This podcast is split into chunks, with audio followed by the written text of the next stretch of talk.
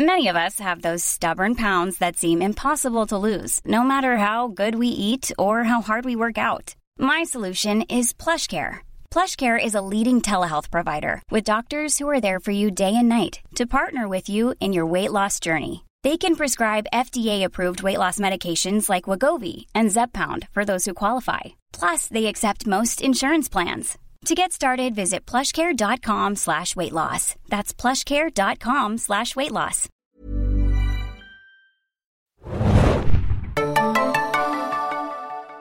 Hallo und willkommen im Serien Junkies Podcast. Ja, heute mal mit einer kleinen Extra-Ausgabe. Und zwar eigentlich müssten wir hier gar nicht als die Serien Junkies sitzen, sondern als die Film Junkies. Denn dieses Mal geht es um die Oscars, die Oscar-Verleihung. Nächste Woche findet sie statt in der Nacht vom äh, 2. auf den 3. März. Die 86 Annual Academy Awards. Die Rache der Sith. Die werden verliehen, die Goldjungen und wir Serien-Junkies. Wir sind natürlich auch große Filmliebhaber, ist ja klar. Und deswegen haben wir uns heute mal zusammengesetzt, um ein bisschen über die Oscars und die Filme zu reden, um ein bisschen abzuspinnen darüber, wer könnte gewinnen, wer sollte gewinnen, wer sollte auf keinen Fall gewinnen, wer sind unsere persönlichen Favorites und all das werden wir jetzt mal so ein bisschen über die Länge dieses Podcasts diskutieren. Über die nächsten vier Stunden. Über die nächsten 73 Stunden diskutieren. Äh, warum sitzen wir hier? Wir sitzen hier vor allem auch wegen Watch Ever, die so freundlich sind, diesen Podcast zu präsentieren. Was ist Watch Ever? Watch Ever ist die Flatrate für Serien und Filme. Die kriegt man für knapp 9 Euro, also genau genommen 8,99 Euro im Monat.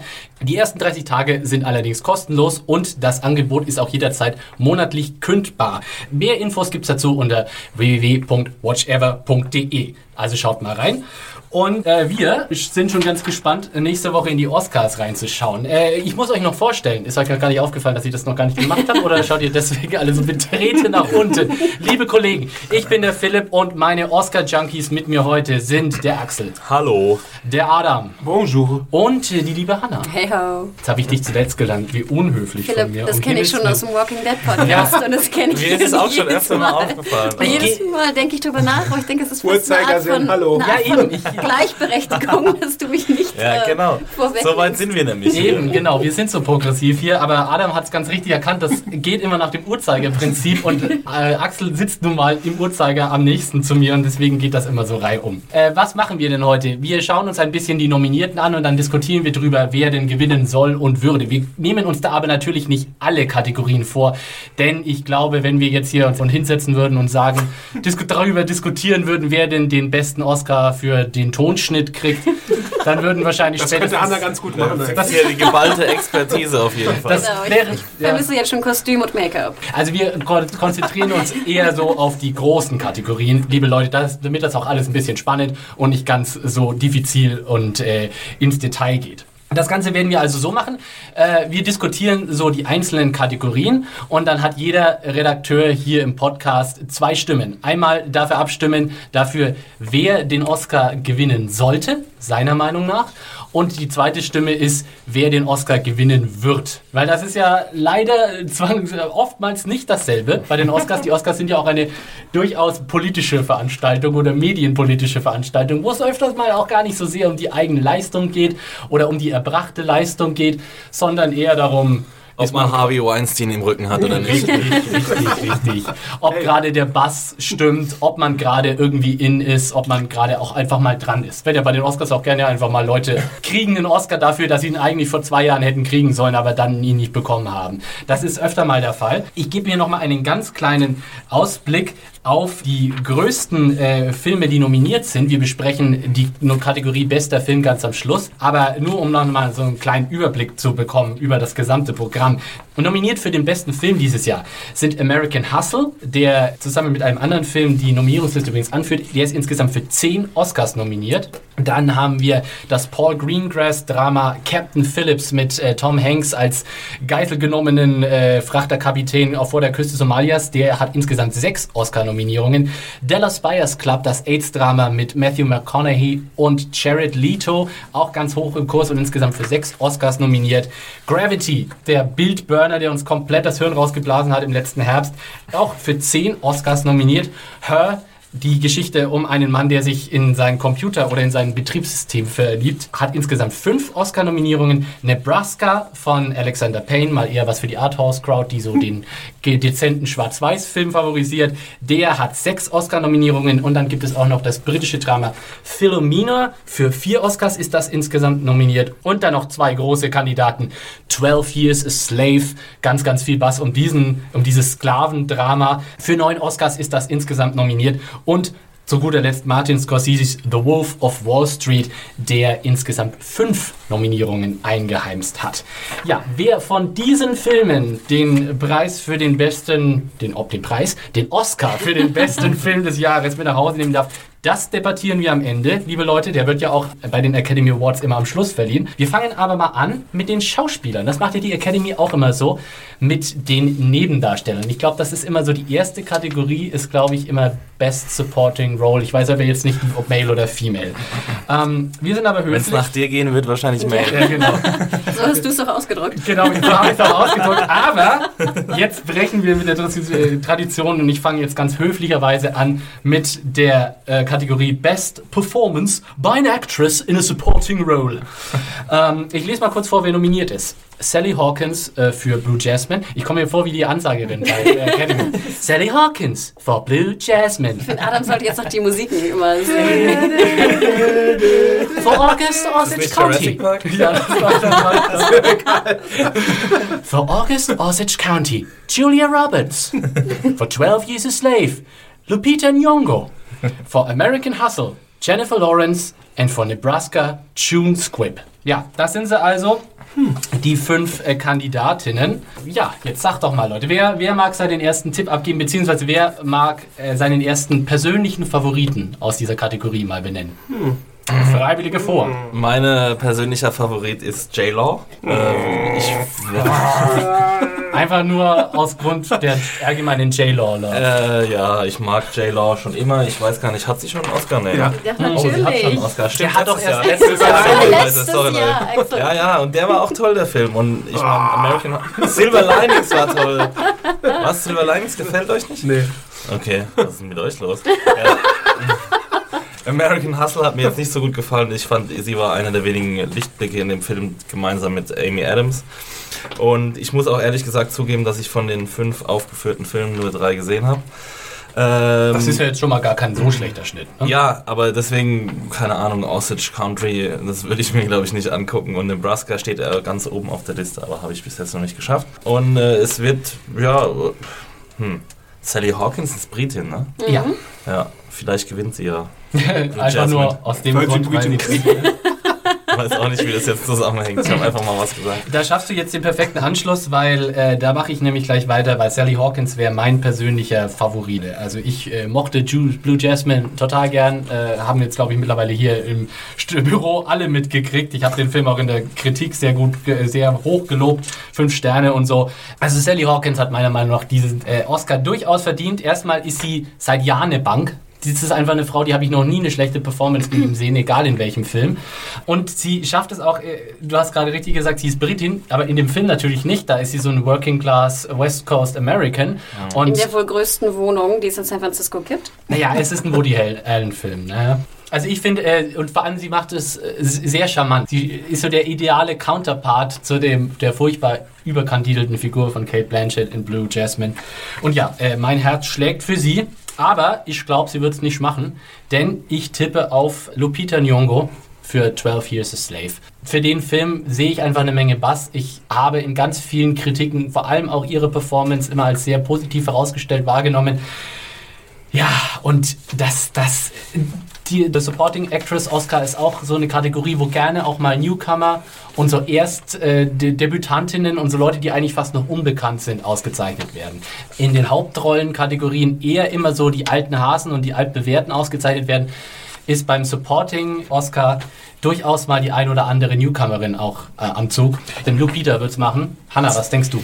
Also ich muss gestehen, ich habe ja, ich habe alle Filme gesehen und ich fand Lupita in äh, 12 Years a Slave irgendwie ist sie mir nicht sonderlich aufgefallen. Ähm, ich, 12 Years a Slave, wir werden später noch drauf kommen, fand ich gut. Aber sie, gerade dass sie eine Nominierung bekommen hat als beste Nebendarstellerin, würde ich fast so ein bisschen auf das rassistische Hollywood uh. zurückführen, die ja gerade in den letzten Jahren eigentlich immer einer schwarzen Darstellerin die beste Nebenrolle oder sogar Hauptrolle Nominierung gegeben haben, aber nachher das eigentlich nie erfüllt haben.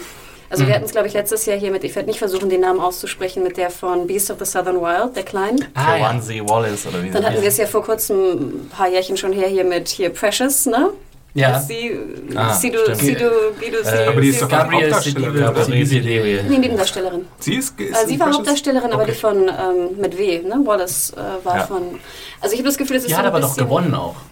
Nee. Doch, für Precious hatte doch ähm, ach, Dingensbummens gewonnen. Für Precious hat sie gewonnen, aber hier die... Nein, nein, nein, nein, nein, sie hat nicht gewonnen. Ihre Mutter hat gewonnen. Äh, Monique, Monique, genau. Monique, Monique hat, für Precious gewonnen. Aber, ähm, also ich habe das Gefühl, man, dass es sozusagen in Hollywood so ein bisschen der Trend ist, dass man, ne, man gibt die Nominierung, aber nachher nicht den Preis. Und ich würde zum Beispiel fast auch sagen, in dies, zu diesem Film, die Rolle wäre mir nicht aufgefallen und dass sie überhaupt nominiert wurde, fand ich sehr ungewöhnlich. Also mich würde wundern, wenn sie den Preis bekommt. Auch zurück zu Philipp. Äh, Blue Jasmine hatte ich Probleme mit. Ich werde aber nachher beim Film nochmal drauf eingehen. Ich glaube nicht, dass Sally Hawkins gewinnen wird wird. Obwohl, doch, bei mir ist es eigentlich unterschiedlich. Also ich kannst du auch rausschneiden gerne.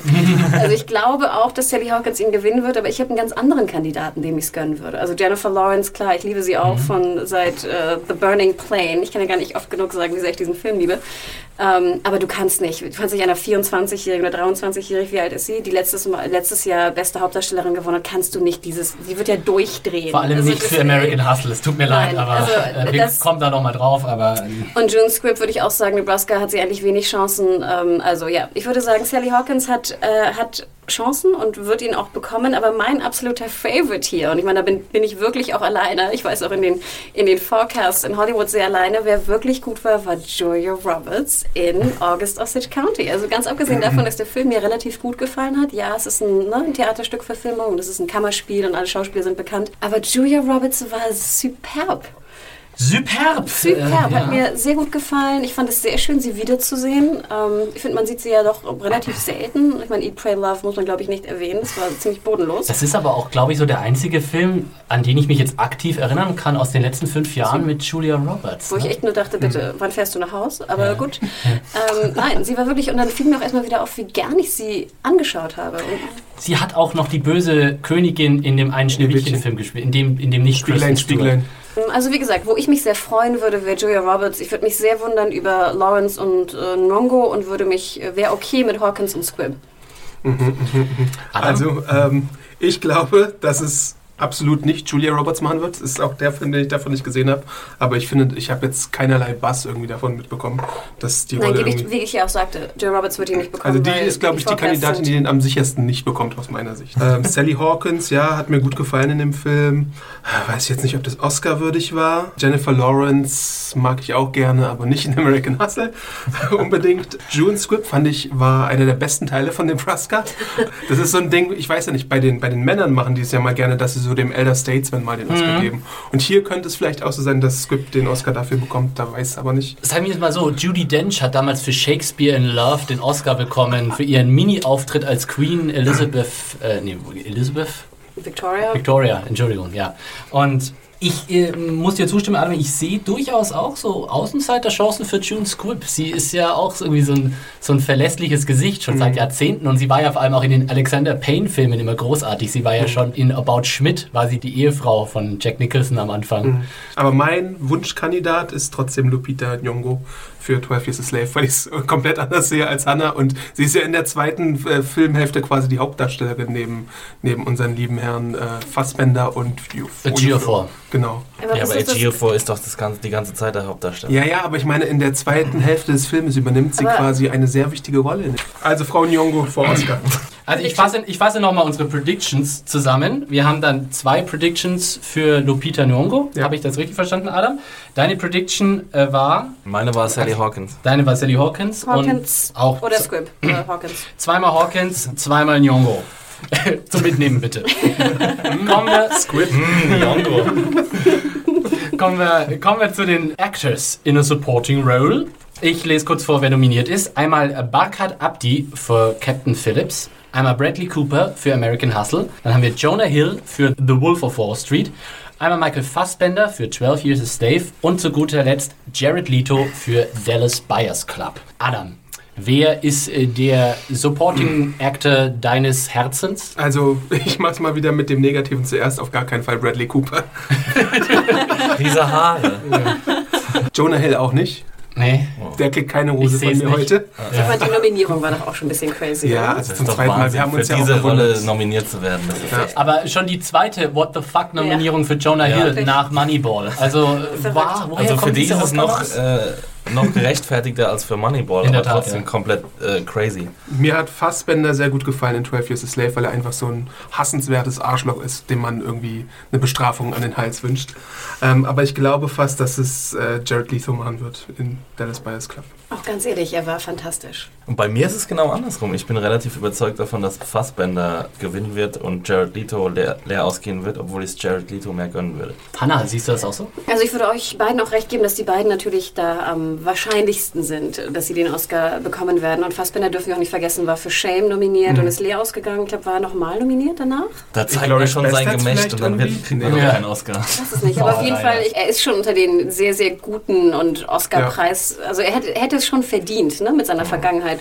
Und bei Jared Leto hat auch gute Rollen gespielt. Aber hat halt wenig gespielt. Aber Jared Leto geht halt immer so ans Extrem, hat er ja auch in Requiem for Dream zum Beispiel gemacht und jetzt wieder mit dieser Runterhungerrolle für Ja. Dallas Buyers Club. Ne? Wir dürfen ja auch nicht vergessen, ich meine, wenn wir uns zurückdenken an Jordan Catalano, wo er ungefähr gar nicht geschauspielert hat, sondern einfach nur geguckt hat. Ne? Ähm, das ist schon irgendwie Aber auch war. Das schon reicht ziemlich doch auch bei diesen großen Augen.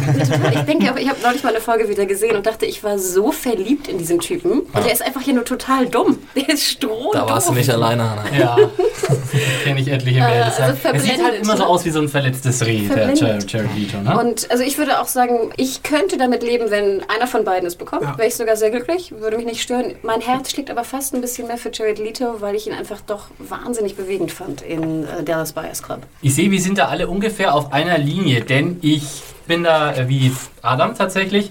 Ich würde den Oscar auch mal Fassbender geben, einfach weil er schon seit Jahren immer so gut ist und so konsistent gut ist. Ich glaube auch, dass er gute Chancen hat. Ich glaube, letztendlich wird er trotzdem knapp verlieren gegen Jared Leto, dessen Performance einfach so viel Bass erzeugt hat über die letzten paar Monate, der immer ganz oben genannt wurde als Kandidat, der einfach ein guter Schauspieler ist. Das muss man, muss man echt einfach mal neidlos eingestehen. Als Musiker finde ich ihn zum Davonlaufen, aber als Schauspieler kann er es. Hoffentlich hört Lenker Ja, gerade Podcast. Genau. Jemand aus unserem Büro möchte mich jetzt erwürgen. Aber ja, Jared Leto wird es wohl machen. Also wir haben zwei Stimmen für Leto, eine Stimme für Fassbender und Hannah. bei dir? Leto, Leto. Dann haben wir drei Stimmen für Leto. Jared Leto Also gewinnt for the win. Fassbender. Dann waren das äh, die Actor in a Supporting Role und dann kommen wir jetzt zur Best Performance by an Actor in a Leading Role. Ich lese kurz die Nominierten vor. Christian Bale für American Hustle, Bruce Dern für Nebraska, Leonardo DiCaprio für The Wolf of Wall Street, Chiwetel Ejiofor für 12 Years a Slave und Mahogany Matthew McConaughey für Dallas Buyers Club. Hannah, erste große Kategorie, wer für wen schlägt dein Herz und für wen schlägt dein Hörer? Jo, also ich habe alle Filme gesehen und ich muss gleich vorweg sagen, dass ich nicht glaube, dass Bale ihn wieder bekommen wird. Auch gerade nicht für American Hustle. Ich habe auch wie viele andere Probleme mit American Hustle. Ich denke einfach, nein, bitte nicht. Und ich wäre auch ein bisschen grantig, wenn er ihn kriegen würde. Nebraska, Bruce Dern, wie gesagt, Nebraska hat mir überhaupt nicht gefallen. Da werden wir später auch noch zu kommen. Und Bruce Dern, ich finde ihn einfach total spooky. Soll vielleicht ja auch der Grund sein, dieser Rolle, aber auch für alle jetzt Serienjunkies, die zuhören und Big Love gern geschaut haben. Der Typ ist einfach spooky und ich sehe ihn immer noch in, ins Waschbecken gepinkeln. Sorry. Hatte er in Big Love der, ähm, den Vater ja, Ja. seiner Tochter gespielt? den Vater Verrückten, ne? Tochter. Den Verrückten da Also in dem, in dem Compound. Tochter. Genau. Ja. Ähm, Laura dann Dern? Leo Bruce Dern DiCaprio, ist, äh, Wolf of Wall Street, das ist einfach typisch Leo, ne? Diese Rolle spielt er irgendwie schon zum 17. Mal, habe ich das gefühlt. Und äh, 12 is a Slave, ja, könnte man machen, aber natürlich Matthew McConaughey. Oh, also er war einfach fantastisch. Ganz davon abgesehen, wie die sich beide, auch Jared Leto, natürlich runtergehungert haben. Also als man dann, ich weiß gar nicht, ob das Special Effects waren oder nicht, die kleinen dünnen Oberschenkelchen von, von Matthew McConaughey sieht, das ist ja schon äh, gespenstisch geradezu. Also er muss ihn kriegen. Also ich werde laut aufschreien in der Nacht zum Montagmorgen, wenn McConaughey ihn nicht bekommt. Aber ich glaube, die Wahrscheinlichkeit ist recht hoch, Hannah, dass du laut aufschreien wirst, weil ich relativ überzeugt davon bin, dass Chiwetel Ejiofor äh, den Oscar bekommen wird. Also der Film hat einfach so viel Bass, meiner Meinung nach nicht gerechtfertigt. Hey. Äh, äh, hey. da kann man äh, später drüber streiten. Ähm, aber ja, also es sieht irgendwie danach aus und McConaughey, der ist vielleicht noch nicht lang genug in dieser ähm, McConaissance. äh, in dieser McConaissance, danke, dass, dass er jetzt schon Oscar-würdig ist in den Augen der Ak Akademie. Aber ich würde äh, auch McConaughey wünschen, weil ich einen riesigen Boy-Crush auf ihn habe, seit ich ihn äh, in True Detective gesehen habe und seit ich ihn interviewt habe. Also äh, dein Herz für Matthew, dein Hirn für Juretel. Genau. Adam, wie sieht's bei dir aus? So sehr ich Leo auch mag und es mir egal, ob er 17 Mal in denselben Film mitspielt oder nicht, ähm, würde ihn nicht kriegen für The Wolf of Wall Street. Das wäre nicht gerechtfertigt in diesem Fall. Bruce Dern wird ihn, glaube ich, auch nicht bekommen. Ähm, Christian Bale. hm, Nee. er hat zwar wieder eine Plauze sich zugelegt und die tollsten Haare des Jahres, aber Ja. äh, auch der wird ihn nicht bekommen. Für mich ist es auch ein äh, Wettkampf zwischen Juhotel und äh, Wie heißt er mit Nachnamen? Adam? Ejiofor. Ihr wisst schon, wen ich meine. Shooter, ganz cool. Chewie. Chewie. Ich glaube, Chewie äh, macht bei mir das Rennen und bekommt auch den Chewie Oscar. gegen Mahogany. Und kann sich ganz knapp gegen Mahogany durchsetzen. Also ich finde, es ist dieses Jahr wirklich ein unglaublich offenes Rennen in den großen Schauspieler, also in der, in der männlichen Kategorie ist es wirklich was, wo, wenn die Konkurrenz so ein bisschen schwächer wäre, hätte jeder dieser Kandidaten dieses Jahr, glaube ich, Chancen in einem schwächeren Jahr. Aber äh, dieses Jahr ist wirklich, ähm, Christian Bale ist ein toller Schauspieler, schon immer, wenn es eine Best Performance bei. Best Performance by a Hairpiece in a Leading Role geben würde, dann würde es auf jeden Fall Christian Bale gewinnen für American Hustle. Ich glaube auch, dass Bruce Dern durchaus Chancen hat, weil äh, ja, es ist wahrscheinlich das letzte Mal in seiner Lebenszeit, dass er einen Oscar gewinnen könnte und der Mann ist schon durchaus eine Legende in gewisser Weise. Ne? Also ich, äh, und vor allem ist er lang dabei und die Academy-Mitglieder sind auch alle lang dabei und da sind manchmal Leute, die kennen sich schon seit 50 Jahren und so. Logisch, dass man dann denjenigen, äh, seinen alten Buddy wählt. Also ich glaube schon, dass Bruce Dern Chancen hat. Ich glaube sogar, dass Leo Chancen hat. Äh, und Chewie hat auch Chancen, aber ich glaube, letztendlich wird es auf Chewie versus es gibt ja, es gibt ja diese wunderbare Szenario der Split Vote. Ja. man, äh, und ich könnte mir tatsächlich ein Szenario vorstellen, in dem Matthew McConaughey und Chiwetel Ejiofor die Vote splitten und der lachende Dritte ist dann tatsächlich Bruce Dern. Also das kann ich mir vorstellen, dass das Gefühl passiert, gerade weil die beiden Vorrunner so stark sind, dass ich mir tatsächlich vorstellen kann, dass es da auf so ein Kopf-an-Kopf-Rennen äh, rauslaufen könnte. Ähm, Letztendlich muss ich aber auch sowohl mit dem Herz als auch mit dem Hirn sagen, Matthew, ne, of course it's yours. Do it, baby, this year. Do it. Ja, ich meine, es ist einfach sein Jahr. Er, ist, er rockt zurzeit im Kino, er rockt im Fernsehen. Der Mann ist nicht zu Auf allen stoppen im Kanälen. Moment. Und wir dürfen auch nicht vergessen, dass er ja gerade in den letzten Jahren auch sehr viele solche Rollen angenommen hat. Er hat Ja. sehr viel Indie gespielt, er hat sehr viele gute, gute Rollen. Es ist nicht mehr jetzt irgendwie der, der Loverboy aus irgendeinem Rom-Com. Ne, Das hat ist- er wirklich in den letzten Jahren bewiesen. Selbst wenn es Dallas Buyers Club gar nicht gegeben hätte, äh, Matthew McConaughey könnte sogar für Matt hier stehen, in genau derselben äh, Kategorie. Das Ich finde aber- wäre auch plausibel. Wenn er gewinnt, dann sollte er einmal blank ziehen wie früher. Und Oh ja. seinen Seiten oben, oben, Immer. oben ohne. Körper Aber dann bitte mit ein paar mehr Kilos drauf wieder. Alright, alright. Academy Award. Ja, er hat sich heruntergehungert, während äh, er ähm, Wolf of Wall Street gedreht hat, hat er schon angefangen, sich runterzuhungern, hat pro Woche 5 Kilo verloren, glaube ich, oder noch Das ist auch ungesund, oder? Ja, Naja. Wahnsinn. Ja, aber er hat, er hat es irgendwie erklärt, dass es gibt so einen ganz strik- stringenten Plan, dass man einfach jeden Tag so und so viel Gramm verlieren muss und jeden Tag das gleiche isst und jeden Tag irgendwie das gleiche Programm hat, hat er irgendwie nur Suppe gegessen. Vier Wochen lang. Dschungelcamp. Ja, genau. Erstmal kurz ins Dschungelcamp rein. Hat sich mittlerweile bei- angelegt. Aber selbst auch bei Wolf of Wall Street, ich weiß nicht, ob ihr, ich habe ja Ja. im Podcast auch gehört, wie er schön angefangen hat mit diesem Song. Ne? Ja. Ich meine, der Auftritt ist so kurz. Wie lang ist der? Fünf Minuten, zehn Minuten? Ja, Was? Ja. du selbst Zu kurz. das hättest du Oscar nominieren können. Ich meine, William Hurt hat damals für History of Violence, wo der nominiert war, zwei Minuten on screen oder sowas. Da ist äh, Mahogany der Judy Dench da. hatte drei Minuten, ne? Ja, also das ist, und ich finde, er hätte sogar eine Supporting-Nominierung äh, verdient gehabt. Es ist, Mehr als Mehr Jonah als Hill. Jonah Hill. lass, lass mal noch mal eine Minute kurz McConaughey Love zu. Ich finde, es ist auch wirklich bemerkenswert, sowohl bei True Detective als auch bei Dallas Buyers Club. Der Mann ist so ein Weltstar und trotzdem bist du sofort bei den Figuren immer. Du bist bei Dallas Buyers Club, du siehst nicht Mahogany, du siehst Ron Woodruff heißt er, glaube ich. Ne? Ja. Diesen, diesen coolen, aber irgendwie furchtbar schlachsigen Typen. Und dann bei True Detective hast du auch sofort äh, Russ Cole und nicht McConaughey vor, der, vor der, dem Kopf, vor dem geistigen Auge. Und das Philipp, ist dir was aufgefallen? Du Also? hast True Detective gesagt. Ja. ich lerne dazu, liebe Leute. Bis zum, zum Ende der Serie, zum Ende der Staffel kann ich dann. McConaughey, ne? Wir haben nur einen, ne? ich glaube Adam war nur Adam. gegen, Adam war gegen ihn. Buh, Adam.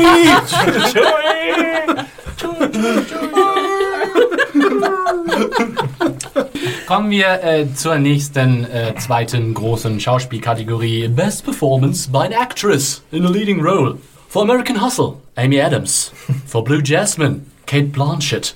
For Gravity, Sandra Bullock. For Philomena, Judy Dench. And for August Osage County, Meryl Streep. Now, Axel, what would be your What do we say? Ich bin für ah, ah, ah, ah, help, help, help. Also äh, Sandra Bullock. Got a Lovelace? What? Charlotte Gainsbourg. Das war jetzt meine beste Sandra Bullock Impression aus Gravity. Also äh, my heart pumps for Sandra. Äh, ich fand den Film fantastisch, fand ihre Performance fantastisch, auch wenn man nur ihr Gesicht sieht. Du fandst Gravity fantastisch? Das Ja, ist ich fand. Gravity. Ich dachte, du bist nicht so der. Sci-Fi-Mensch. Nee, Obwohl es ist ja auch ja auch kein Sci-Fi-Film. Also ein bisschen. Naja, egal. Ja, es ist halt nicht alles korrekt, aber es ist kein Science-Fiction-Film, ein Klassiker. Ähm, ja, ich finde sie super. Ich äh, hoffe, dass sie ihn bekommt, aber hat wohl recht starke Kon Konkurrenz von Kate Blanchett, kann ich mir vorstellen. Sie hat auch ziemlich cool gespielt, aber ich finde solche leichten Com Woody Allen-Komödien meistens nicht so wirklich Oscar-würdig. Das sind zwar nette Filme, aber Aufpassen.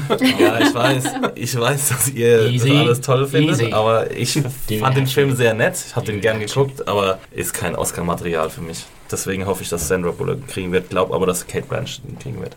The Oscar goes to Amy Adams Cleavage. Nein, ähm, Hannah glaubt ja, dass. Ah, nee, da nehme ich mal nichts voraus. Äh, vorweg. Keine Spoiler hier. Keine Spoiler. Keine. Meinungsspoiler. ähm, ich bin für äh, Kate Blanchett in Blue Jasmine. Ich mach's ganz kurz. Fantastische Performance. Ähm, diese, diese.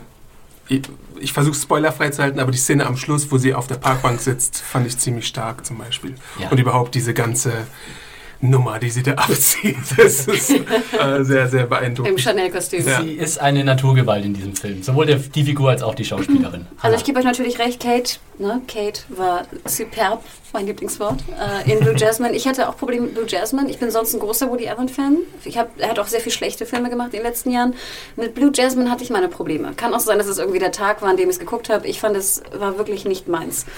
Ähm, So, sie Kopfschütteln ein Geräusch machen würde, Leute. Sie war, wie gesagt, sehr gut. Ähm, Ich habe auch hier in der Kategorie alle Filme gesehen. Und das ist ja schon krass, ne? wenn wir schauen, das sind ja alles Oscar-Gewinner, ne? bis auf Amy Adams. Amy Adams bereits zum vierten Mal nominiert. Ähm, Ich bin ein großer Fan seit Jahren auch von ihr und ich muss ganz ehrlich gestehen, ich würde es ihr so wünschen. Einfach weil sie schon so oft leer ausgegangen ist und die anderen vier Damen, wie gesagt, schon einen Oscar haben. Mindestens einen. Wenn Meryl Streep, hat sie? Aber Drei? Sandra Bullock könnte man einen richtigen Oscar kriegen jetzt. Also nicht für dieses Ähm, und komische deswegen habe ich, das ist so, so ein bisschen mein Mitleids, äh, mein Mitleids-Oscar, wenn Ja. man so will. Ich glaube auch, dass Kate ihn machen wird, einfach weil sie gut war und auch ihr Oscar für Aviator war ja auch ein bisschen. ne?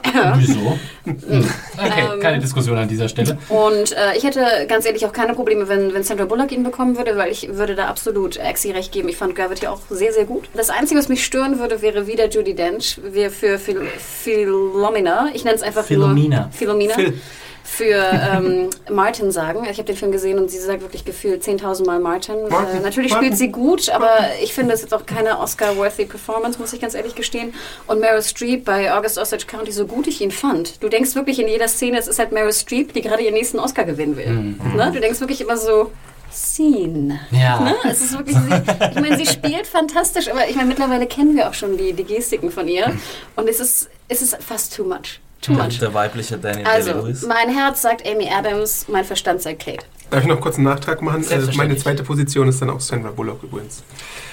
Genauso bei mir übrigens. Ich habe äh, auch, bevor ich Blue Jasmine gesehen habe, dachte ich mir auch, Sandy, das ist der nächste Oscar, hast du clever gemacht. Ich fand auch, dass sie in Gravity, vor allem wenn man bedenkt, in welchen in welchen Umgebungen dieser Film gedreht wird. Ja, sie ist äh, praktisch komplett allein meistens nur vor Bluescreen unterwegs gewesen und äh, in solchen Situationen dann durchaus, also für mich jedenfalls, solche Emotionen rauszukehren, das machst du nicht einfach mal so. Das ist eine Kunst für sich. Äh, insofern, ja, Sandy, wenn es dann halt diese Kate Blanchett nicht geben würde, ne, da, da hört es dann halt leider auf, denn sorry, sowohl Herz als auch Hirn sagen eindeutig, Kate, das Ding gehört dir. Es gibt keinen Zweifel. Wenn Kate Blanchett nicht den Oscar für Blue Jasmine gewinnt, dann falle ich komplett vom Glauben ab. Dann brenne ich den, das Sinistar nieder. Nee, das vielleicht nicht. Aber ähm, ich denke kurz drüber nach, es vielleicht zu machen. Darf ich da noch kurz eine Sache ansprechen? Ja. Hast, habt ihr nicht noch eine Twitter-Wette zu laufen? Ja, ich bin so sicher, ich bin so sicher, dass ich sogar gewettet habe auf Twitter mit Leuten. Äh, Kate Blanchett wird gewinnen gegen Amy Adams. Äh, es stimmt schon, Amy Adams hat noch nie gewonnen, im Gegensatz zu allen anderen hier. Und ich würde ihr auch den Oscar mal sehr gönnen. Und machen wir uns nichts vor, sie wird den Oscar gewinnen. Jetzt halt nicht dieses Jahr, aber dann halt nächstes Jahr oder übernächstes. Also, ich mache mir, da Steel 2 als genau, ich mache mir da überhaupt keine Sorgen. Sie ist einfach noch, sie hat noch 20 Jahre glanzvolle Karriere vor sich. Insofern, der Oscar wird ihr früher oder später gehören, aber nicht für American Man Hustle. muss auch sagen, ganz ehrlich, bei American Hustle, glaube ich, wird Amy Adams ihn nicht bekommen, denn wenn man sich mal das Pacing anschaut von American Hustle, finde ich, ist es schon krass, dass gerade zum Ende hin, gerade Amy Adams äh, Rolle sehr viel weniger Screentime hat. Und dann halt Jennifer Lawrence Lawrence-Rolle mhm, total stimmt, im Mittelpunkt steht und mhm. sie einfach mhm. so super spielt, gerade zum Ende hin, also Jennifer Lawrence, dass, glaube ich, fast Jennifer Lawrence Amy Adams den Oscar gestohlen hat. Weil sie gerade am Ende einfach wirklich zu sehr im Fokus steht und sie fast an die Wand spielt. Aber nur deswegen, weil halt, wie gesagt, die Rolle von Amy Adams so äh, minimal dann zum Schluss äh, ausgebaut wurde. Deswegen würde ich dir sogar fast recht geben, Philipp. Sollte Mary Street gewinnen, gibt es hoffentlich Buchen für die Sorry, die Frau braucht jetzt nicht noch den vierten Oscar. Drei reichen wirklich. Also ganz ehrlich, wie gierig kann man sein? Kommen wir mal weg von den Schauspielern kommen wir mal so ein bisschen zu äh, etwas kleineren Kategorien äh, und fangen an mit bester animierter Film des Jahres. Ich lese kurz vor, wer nominiert ist. Einmal Die Croods, einmal Ich einfach unverbesserlich 2, dann Ernest und Celestine, dann Die Eiskönigin, völlig unverfroren, aka Frozen und zu guter Letzt äh, Katze Tachino, aka The Wind Rises. Das ist der letzte Film von Hayao Miyazaki. So, ich äh, muss da gleich ganz äh, ehrlich anfangen und sagen, ich habe keinen dieser fünf Filme gesehen. Das tut mir leid, deswegen kann ich auch nicht wirklich einen Tipp abgeben. Ich habe drei gesehen. Ich habe okay. zwei gesehen. Dann macht ihr doch mal. The Groots wird es nicht machen, obwohl ich den eigentlich ganz nett fand für so einen Dreamworks-Film. Der war ja unsagbar erfolgreich. Ne? Ja, aber noch erfolgreicher war ich einfach unverbessert yes. 2, der jetzt, glaube ich, inzwischen ganz arg an der Milliardengrenze scharft am Boxoffice und auch noch in China kürzlich gestartet ist deswegen noch ein bisschen Geld eingenommen hat. Ähm, den fand ich eigentlich super sympathisch, aber ich glaube nicht unbedingt, dass es Oscar-Material ist. Ich glaube, das machen die Eiskönigin und der Miyazaki-Film unter sich aus. Kurze Frage, was ist denn hier Ernest and Celestine? Das ist, glaube ich, ein französischer Animationsfilm. Okay. Und ich glaube, da die Academy amerikanischer ist, werden sie einfach für die Eiskönigin stimmen. Mhm. Aber sag mal, ähm, dieser The Wind Rises, ist es irgendwie so ein Drama oder ist es auch so eine leichte Komödie wie die anderen? Ich muss sagen, den habe ich leider gar nicht gesehen. Ja, ja, das, da geht es um den Mann, der die modernen Kampfflugzeuge entwickelt hat in Japan vor dem Zweiten Weltkrieg. Also das ist für einen Zeichentrickfilm ein relativ ernsthaftes Thema. Ich meine, Miyazaki ist ja... Macht er nicht meist eher ernsthaftere Themen? Ja, aber oft sehr viel äh, fantastischer. Also wenn man jetzt an Filme wie Prinzessin Mononoke zum Beispiel denkt oder an äh, Cast, ähm, nee, nicht Castaway, das ist mit Tom Hanks auf der Insel, Spirited Away und das so. Sind das ja sind ja keine so Schenkelklopfkomödien, oder? Nee, nee, überhaupt nicht. Das sind wunderschöne äh, Kinder- und Fantasy-Filme. Natürlich hat Miyazaki eigentlich mal, äh, ich weiß gar nicht, ob er schon einen Oscar hat. Äh, hat, hat, damals meine, Spirited ja. Away gewonnen? Ich, ich glaube ja, ja. Oh man, man bräuchte immer so ein Research-Team hier im Rücken, damit man das alles gleich fact-checken kann. Hat, glaube ich, damals die Pixar-Dominanz aufgebrochen und 2002. Was, was ja bemerkenswert ist, wie du es gerade sagst, äh, Adam, dieses Jahr kein Pixar-Film nominiert. Genau. Und das ist äh, erst zum zweiten Mal überhaupt in der Geschichte dieser Kategorie der Fall. Ja, die Monster-Uni hat es leider nicht geschafft. Und nächstes Jahr wird es auch keinen äh, Pixar-Film geben, weil es kein Pixar-Film in ah, siehst du mal, da hätte ich doch vielleicht mitreden können, weil ich das einzige Animationsfilm, den ich gesehen habe, war die Monster Uni. Wir haben äh, kurz äh, Fact gecheckt mit unserem Fact-Checking-Room hinten äh, im Rücken. Der sagt äh, tatsächlich, äh, Spirited Away, aka Chihiros Reise ins Zauberland, hat damals äh, einen Oscar gewonnen. Wäre also nicht der erste Oscar für Miyazaki. Äh, ich glaube aber auch, Adam, abgesehen davon, dass ich jetzt nichts gesehen habe und es deswegen nicht richtig beurteilen kann, Frozen wird's machen, weil der Film, die Amis lieben Frozen, oder? Das ist auch ein schöner Film, also da kann man nichts Also ich sagen. habe Frozen auch gesehen und war überrascht. Mir hat er echt ganz gut gefallen. Ich fand ihn sehr viel besser als hier, wie ist nochmal das mit der Rothaarigen? Äh, Merida oder Brave. Genau, sehr viel besser als Brave. Ich war ein sehr großer Fan von Despicable Me 1, deswegen hatte ich mich sehr auf 2 gefreut. Mir hat 2 wenig gefallen. Ich weiß aber, Was? dass meine Mutter und mein Bruder den irgendwann gesehen haben, erst kürzlich, und die haben gekreischt vor Lachen. Wirklich, die haben jede, jede Minute mindestens fünfmal gelacht. Es sind die Minions. Ja. Ohne die Minions wäre dieses, dieser Film komplett baden gegangen. Aber die kriegen ja jetzt auch ihren eigenen Film. Weil zum Beispiel Frozen war jetzt ja wirklich kein, kein Schenkelklopfer. Also ich fand, da war, da war ja auch Singsang drin, was viele vielleicht Ja. ein bisschen abgeschreckt hat. Es war fast eher so wirklich so ein bisschen Musicalartig. Und das Ja. wird jetzt auch ein Musical, ne? Also irgendwie so. Es ist mehr an Ariel dran Genau. als an irgendwas anderem. Aber so allein der Buzz, den der Film generiert hat, jetzt auch bei amerikanischen Kritikern oder so, kann Ich man sich ja schon vorstellen, dass der so ein bisschen der Frontrunner ist. Ja. Er ist halt vor kürzerem gelaufen, ne? Als Ja. Despicable Me 2. Ich glaube, Mhm. das ist fast sein Vorteil. Weil ich glaube, der Buzz war fast größer bei Despicable Me 2, Ja. würde ich sagen. Der Für kritische? Bass? Nee, nee, nee, der normale Buzz. Ja, das stimmt. Aber sozusagen Frozen hat mehr Oscar-Buzz, weil das Ja. halt, der lief ja erst kürz, kürzer. Kommen wir zur nächsten Kategorie. Eine Kategorie, in der wir Deutschen theoretisch nominiert sein könnten, es aber nicht sind dieses Jahr. Äh, du wolltest es vortragen, Hannah. Sag doch mal, wer ist denn nominiert für Best Foreign Language Film of the Year? Ich wollte es vortragen und ich muss gleich vorweg sagen, ich habe keinen einzigen davon gesehen und ich wollte es auch nur vortragen, weil der Film, der es hätte werden sollen, nicht nominiert wurde, aber da komme ich gleich noch zu, zu Oh nominiert Gott. sind. und ich bin so dankbar, Exi, dass du mit mir hier sitzt, damit wir uns wehren können gegen diese beiden Banausen hier. Was, die haben die Kopf doch gar nicht gesehen, oder? Doch, Philipp hat's gesehen. Also. Ich noch nicht. Also, nominiert für Best Foreign Language Film of the Year ist The Broken Circle aus dem Land Belgien. Fantastischer Soundtrack übrigens. L'Image. Manquante äh, aus Kambodscha. The Hunt aus Dänemark, von Thomas Winterberg übrigens. Äh, wahrscheinlich der bekannteste, bekannteste Regisseur unter den fünf, würde ich jetzt einfach mal vorwegnehmen. La Grande Bellezza. So, Papete di Bellezza, Bede. genau. Sorry, mit der Handbewegung auch. Ich nenne jetzt die größte Schönheit ähm, aus Italien. Ich weiß, dass da hatte ich etwas drüber gelesen, also ein bisschen was auf jeden Fall. Und Omar, Omar aus Oma kommen, yo. Oma becoming. aus Palästina. Also auch eine interessante Runde. Aber wer natürlich nicht nominiert wurde, da es auch den Regeln nicht entsprach, ist Blau ist eine warme Farbe aus Frankreich. Oh. Und ich glaube, Axel gibt mir recht. Mit Abstand hätte einfach dieser Film diesen Oscar verdient. Ohne alle anderen gesehen zu haben, Ja. kann ich definitiver Sicherheit sagen, dass mein Lieblingsfilm der letzten fünf Jahre den Preis verdient hat. Ich hätte eigentlich am Anfang dieses Podcasts so einen Disclaimer aufsprechen sollen. Warnung vor multiplen Erwähnungen von Blau ist eine Fa warme Farbe durch zwei bestimmte Personen wird eindringlich gewarnt. Aber wir wenn euch ja das interessiert, ihr könnt gerne jederzeit den Podcast, den Hanna und ich dazu aufgenommen haben, wo Oder wir uns Axels anderth- Review. oder, Oder mein Interview. lesen, wo wir uns anderthalb Stunden dazu Heiratet den auslassen. Film Ja, doch. oder, oder, Ich würde es auch, wenn ich könnte. oder Axel und Hannah. Wenn er nicht lesbisch wäre. Unsere Twitter-Feeds. Denn wir dürfen ja auch nicht vergessen, dass einfach die Hauptdarstellerin, Axel kann sie aussprechen, Adele Exarchopoulos. Oh mein Gott, Fall nominiert hätte werden sollen für Oh, die beste ja. Hauptrolle. Ja, stimmt. Ich stimme da sogar zu, ja. ja. Was sie auch hätte werden können. Also der Film hätte nicht nominiert Und werden Lea können. Seydoux natürlich für die beste Nebenrolle. Nochmal die Frage, kann der Film nicht im nächsten Jahr nominiert werden? War da nicht so eine strange Regel?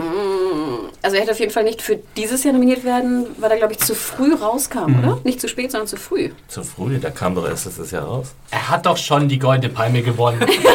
ja, Das ist ja auch viel Oscar? wichtiger. Genau. Er zu spät, ja, dann kam er zu spät. Dann hätte er, würde er für nächstes Jahr nominiert Ach, strange. Aber ich glaube nicht, dass ein Film so viel später dann nominiert wird. Ne? Aber auf jeden Fall hätte, weil die Regeln ja anders sind. Das ist ja auch so crazy. Also Wollen wir sie mal- hätte nominiert werden Wollen wir können. mal kurz über die Filme, die tatsächlich nominiert sind, reden?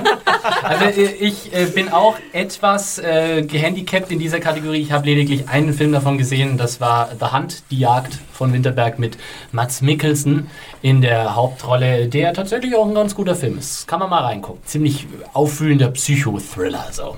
Hat eigentlich niemand von uns Broken Circle gesehen, weil darüber habe ich auch nur Ja. Wenn es nur nach dem Soundtrack ginge, dann würde ich den nominieren. Ich habe so- den einer Freundin zur, äh, zum Geburtstag geschenkt und die findet den ganz fantastisch. Und Du hast ganz den viel Soundtrack hörst du nicht den Film gesehen? Ja, Hast du das ich wollte viel den geweint beim Sie, Soundtrack? nein, sie hat bei dem Film geweint.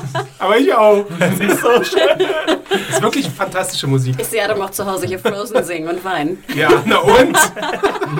Lass mich doch. Bei Frozen muss ich mal an dieses Madonna-Lied denken. You only see Ach so, stimmt, ja. I think out of Danke, it. Frau. Frozen, cause your heart's not open. Nee, ich Das höre ihn singen zu Hause so, let's build a snowman. Ja, Hab, habt ihr Tipps, Leute? Best Foreign Language Film. Ich weiß wirklich, ich bin leider etwas überfragt. The Broken Circle habe ich viel auch dazu gelesen. Kann mir gut vorstellen, dass der das wird. Ja, glaube ich auch. Und ich glaube hier, wie gesagt, die große Schönheit aus Italien. Ich versuche es nicht nochmal auszusprechen. Ähm, also da habe ich recht viel drüber gelesen, dass äh, Kritiker den doch sehr, sehr gut fanden. Ich hatte es so genervt, dass auf Ja. den Plakaten immer Martini-Fett drauf stand, weil es ja irgendwie so ein bisschen die Geschichte von dem Martini-Typ ist, oder? Ei, Und das, ja. das sieht dann immer so nach so krass billigem Product Placement auf und deswegen habe ich mir den Film nicht angeguckt. Also bevor wir jetzt hier Poster und Trailer beurteilen, gehen wir mal lieber weiter, sonst wird es ein bisschen peinlich hier doch.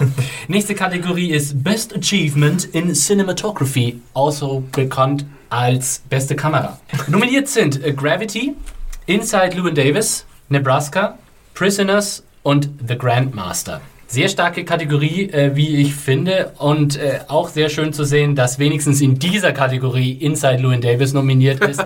Ein Film, den ich wirklich sehr, sehr, sehr, sehr mochte, äh, beziehungsweise immer noch sehr, sehr mag und äh, der auch wirklich wunderschön gefilmt ist. Also der, der ganz, ganz tolle Bilder hat. Vielleicht auch hier ein kleines Shoutout an den lieben Thomas, der ja sonst auch immer in den Film-Junkies-Runden dabei ist. Der war leider krank ist gerade. Ich hoffe, er hört zu. Der aber, glaube ich, auch ein sehr großer Fan vom Film war. Ja, ich war vor kurzem mal im Flugzeug gesessen und mir gedacht, ah, schaue ich mir jetzt was, was an, was ich noch nicht kenne, oder schaue ich mir einfach nochmal Inside Llewyn Davis an? Habe ich mir nochmal Inside Llewyn Davis angeguckt und auf dem Rückflug gleich nochmal, weil weiß, es was- einfach so schön war. ich weiß, glaube ich, fast. Inside Llewyn Davis ist mein Blau ist eine warme Farbe, ja. Philipp, du findest den Film so toll wegen der Katze wahrscheinlich auch, oder? Ich mag die Katze sehr, sehr gerne. Aber ich mag eigentlich alles. Ich mag die äh, Performances, ich mag die Stimmung, ich mag die Musik.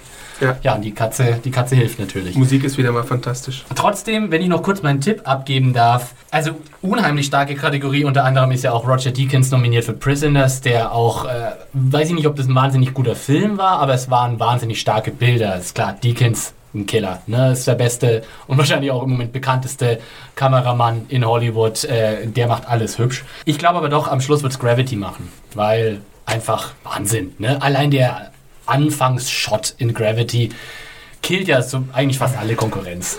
Oder? Wie, wie Wir haben doch auch einen das? super langen äh, One-Take, ne? In Gravity. Wir haben eigentlich fast nur, Nur super lange One-Takes. One-Takes. Nee, also ich bin auch voll. Aber es sind ja äh, alles Fake-One-Takes, wenn du so willst, ne? ja, Computer- ich meine, der ganze Film ist ja Genau. eigentlich fake. Aber Wie, die haben das nicht echt im Weltraum gedreht? Nee, aber ich gebe dir auf jeden Fall recht, Gravity wird und sollte auch gewinnen. Ich fand ja die Arbeit bei Prisoners auch ziemlich gut, fand das sogar Mhm. das Beste an dem ganzen Film. Aber Ja, da vor auch. allem so ein bisschen die, die Bildkomposition, nicht unbedingt die Kameraarbeit an sich, also die Kamerafahrten. Ich weiß nicht, ich finde, Deakins hat einfach ein unglaubliches Talent, Landschaften abzubilden. Und das ist Genau. jedes Mal, also das hat man schon in äh, No Country for Old Men gesehen, das hat man schon auch, das hat man selbst in Skyfall gesehen, den James Bond-Film, den er ja auch gemacht hat. Atemberaubende Landschaftsaufnahmen und auch hier in Prisoners diese Winterlandschaft, wie er das so einfängt in seiner ganzen Stimmung. Toll. Trotzdem äh, mehr Liebe für Gravity auch für dich, oder? Genau. Adam, wie sieht's bei dir aus? Obwohl ich so das Amerikaner-Gefühl von Nebraska ziemlich gut finde und, und sehr gerne mag, stimme ich euch zu und würde, glaube ich, Gravity hier den Oscar verleihen, einfach weil es alles fantastisch aussieht. Also ich fand auch bei Prisoners die Kamera mit Abstand am besten. Ist mir auch das wirklich das, was mir am meisten im, äh, im Gedächtnis geblieben ist. Ich fand es ein bisschen schade, dass er ungefähr 17 Mal dieses äh, Es regnet draußen und du bist drin im Auto. Ne? Mhm. Diese Szene gab es irgendwie zigmal.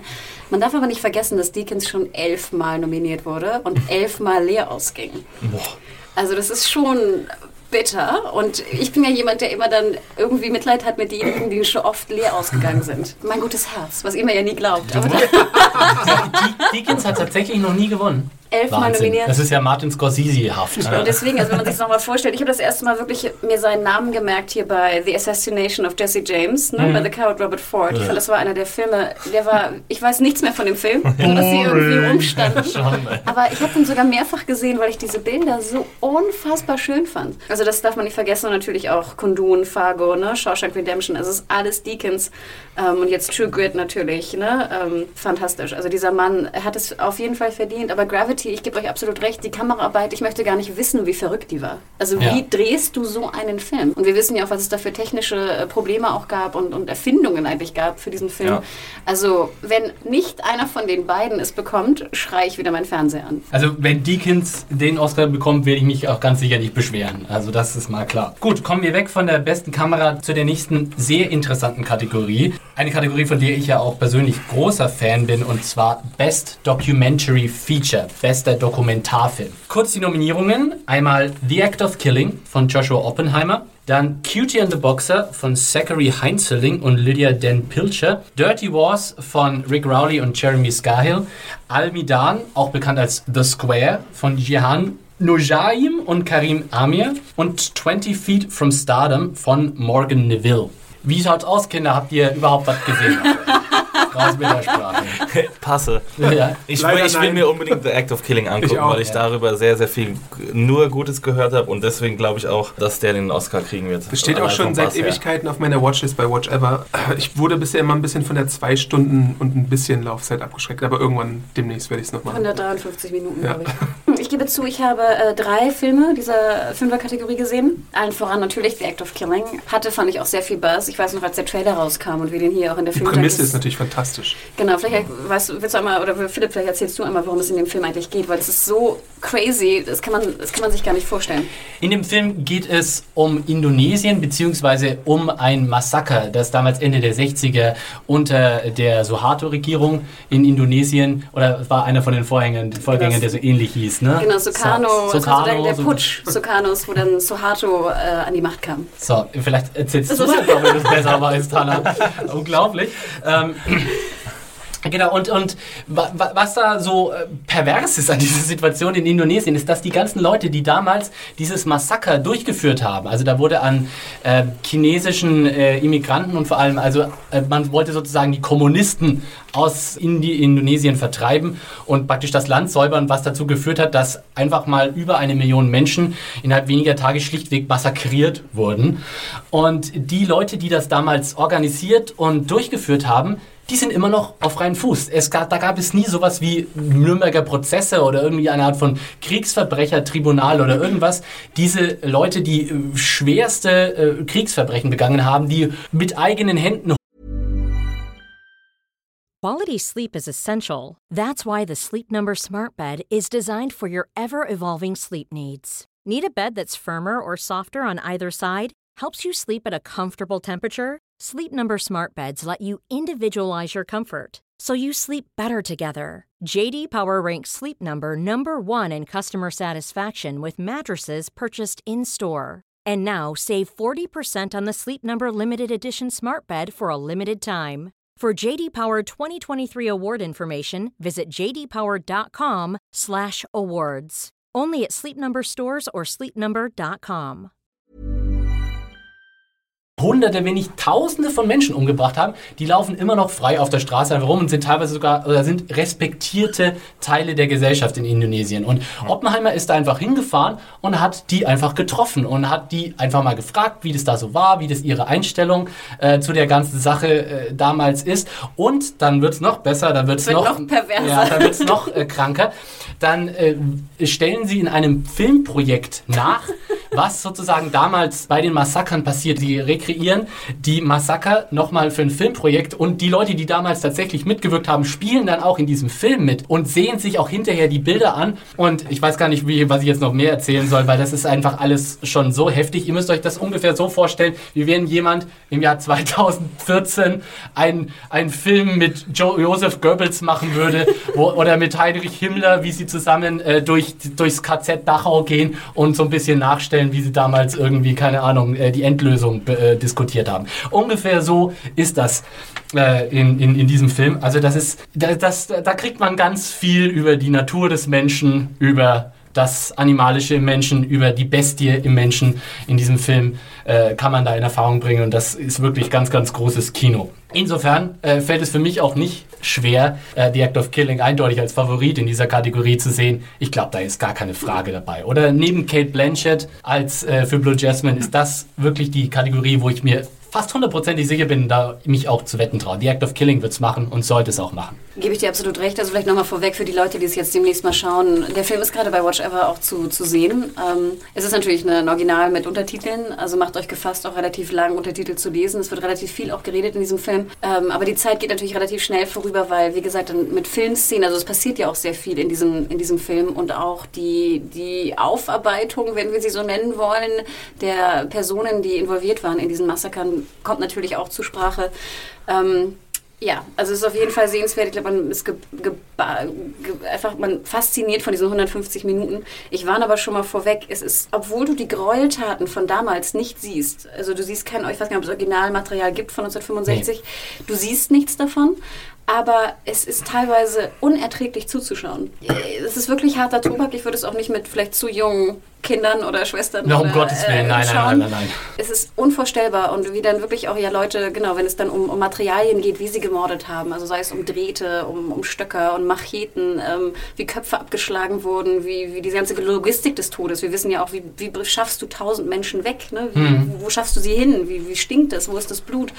Es ist, es ist unfassbar. Kann Also- auch noch was lernen dabei. oder? Hanna ist schon wieder ganz im Pragmatischen gelandet. Supply Runs.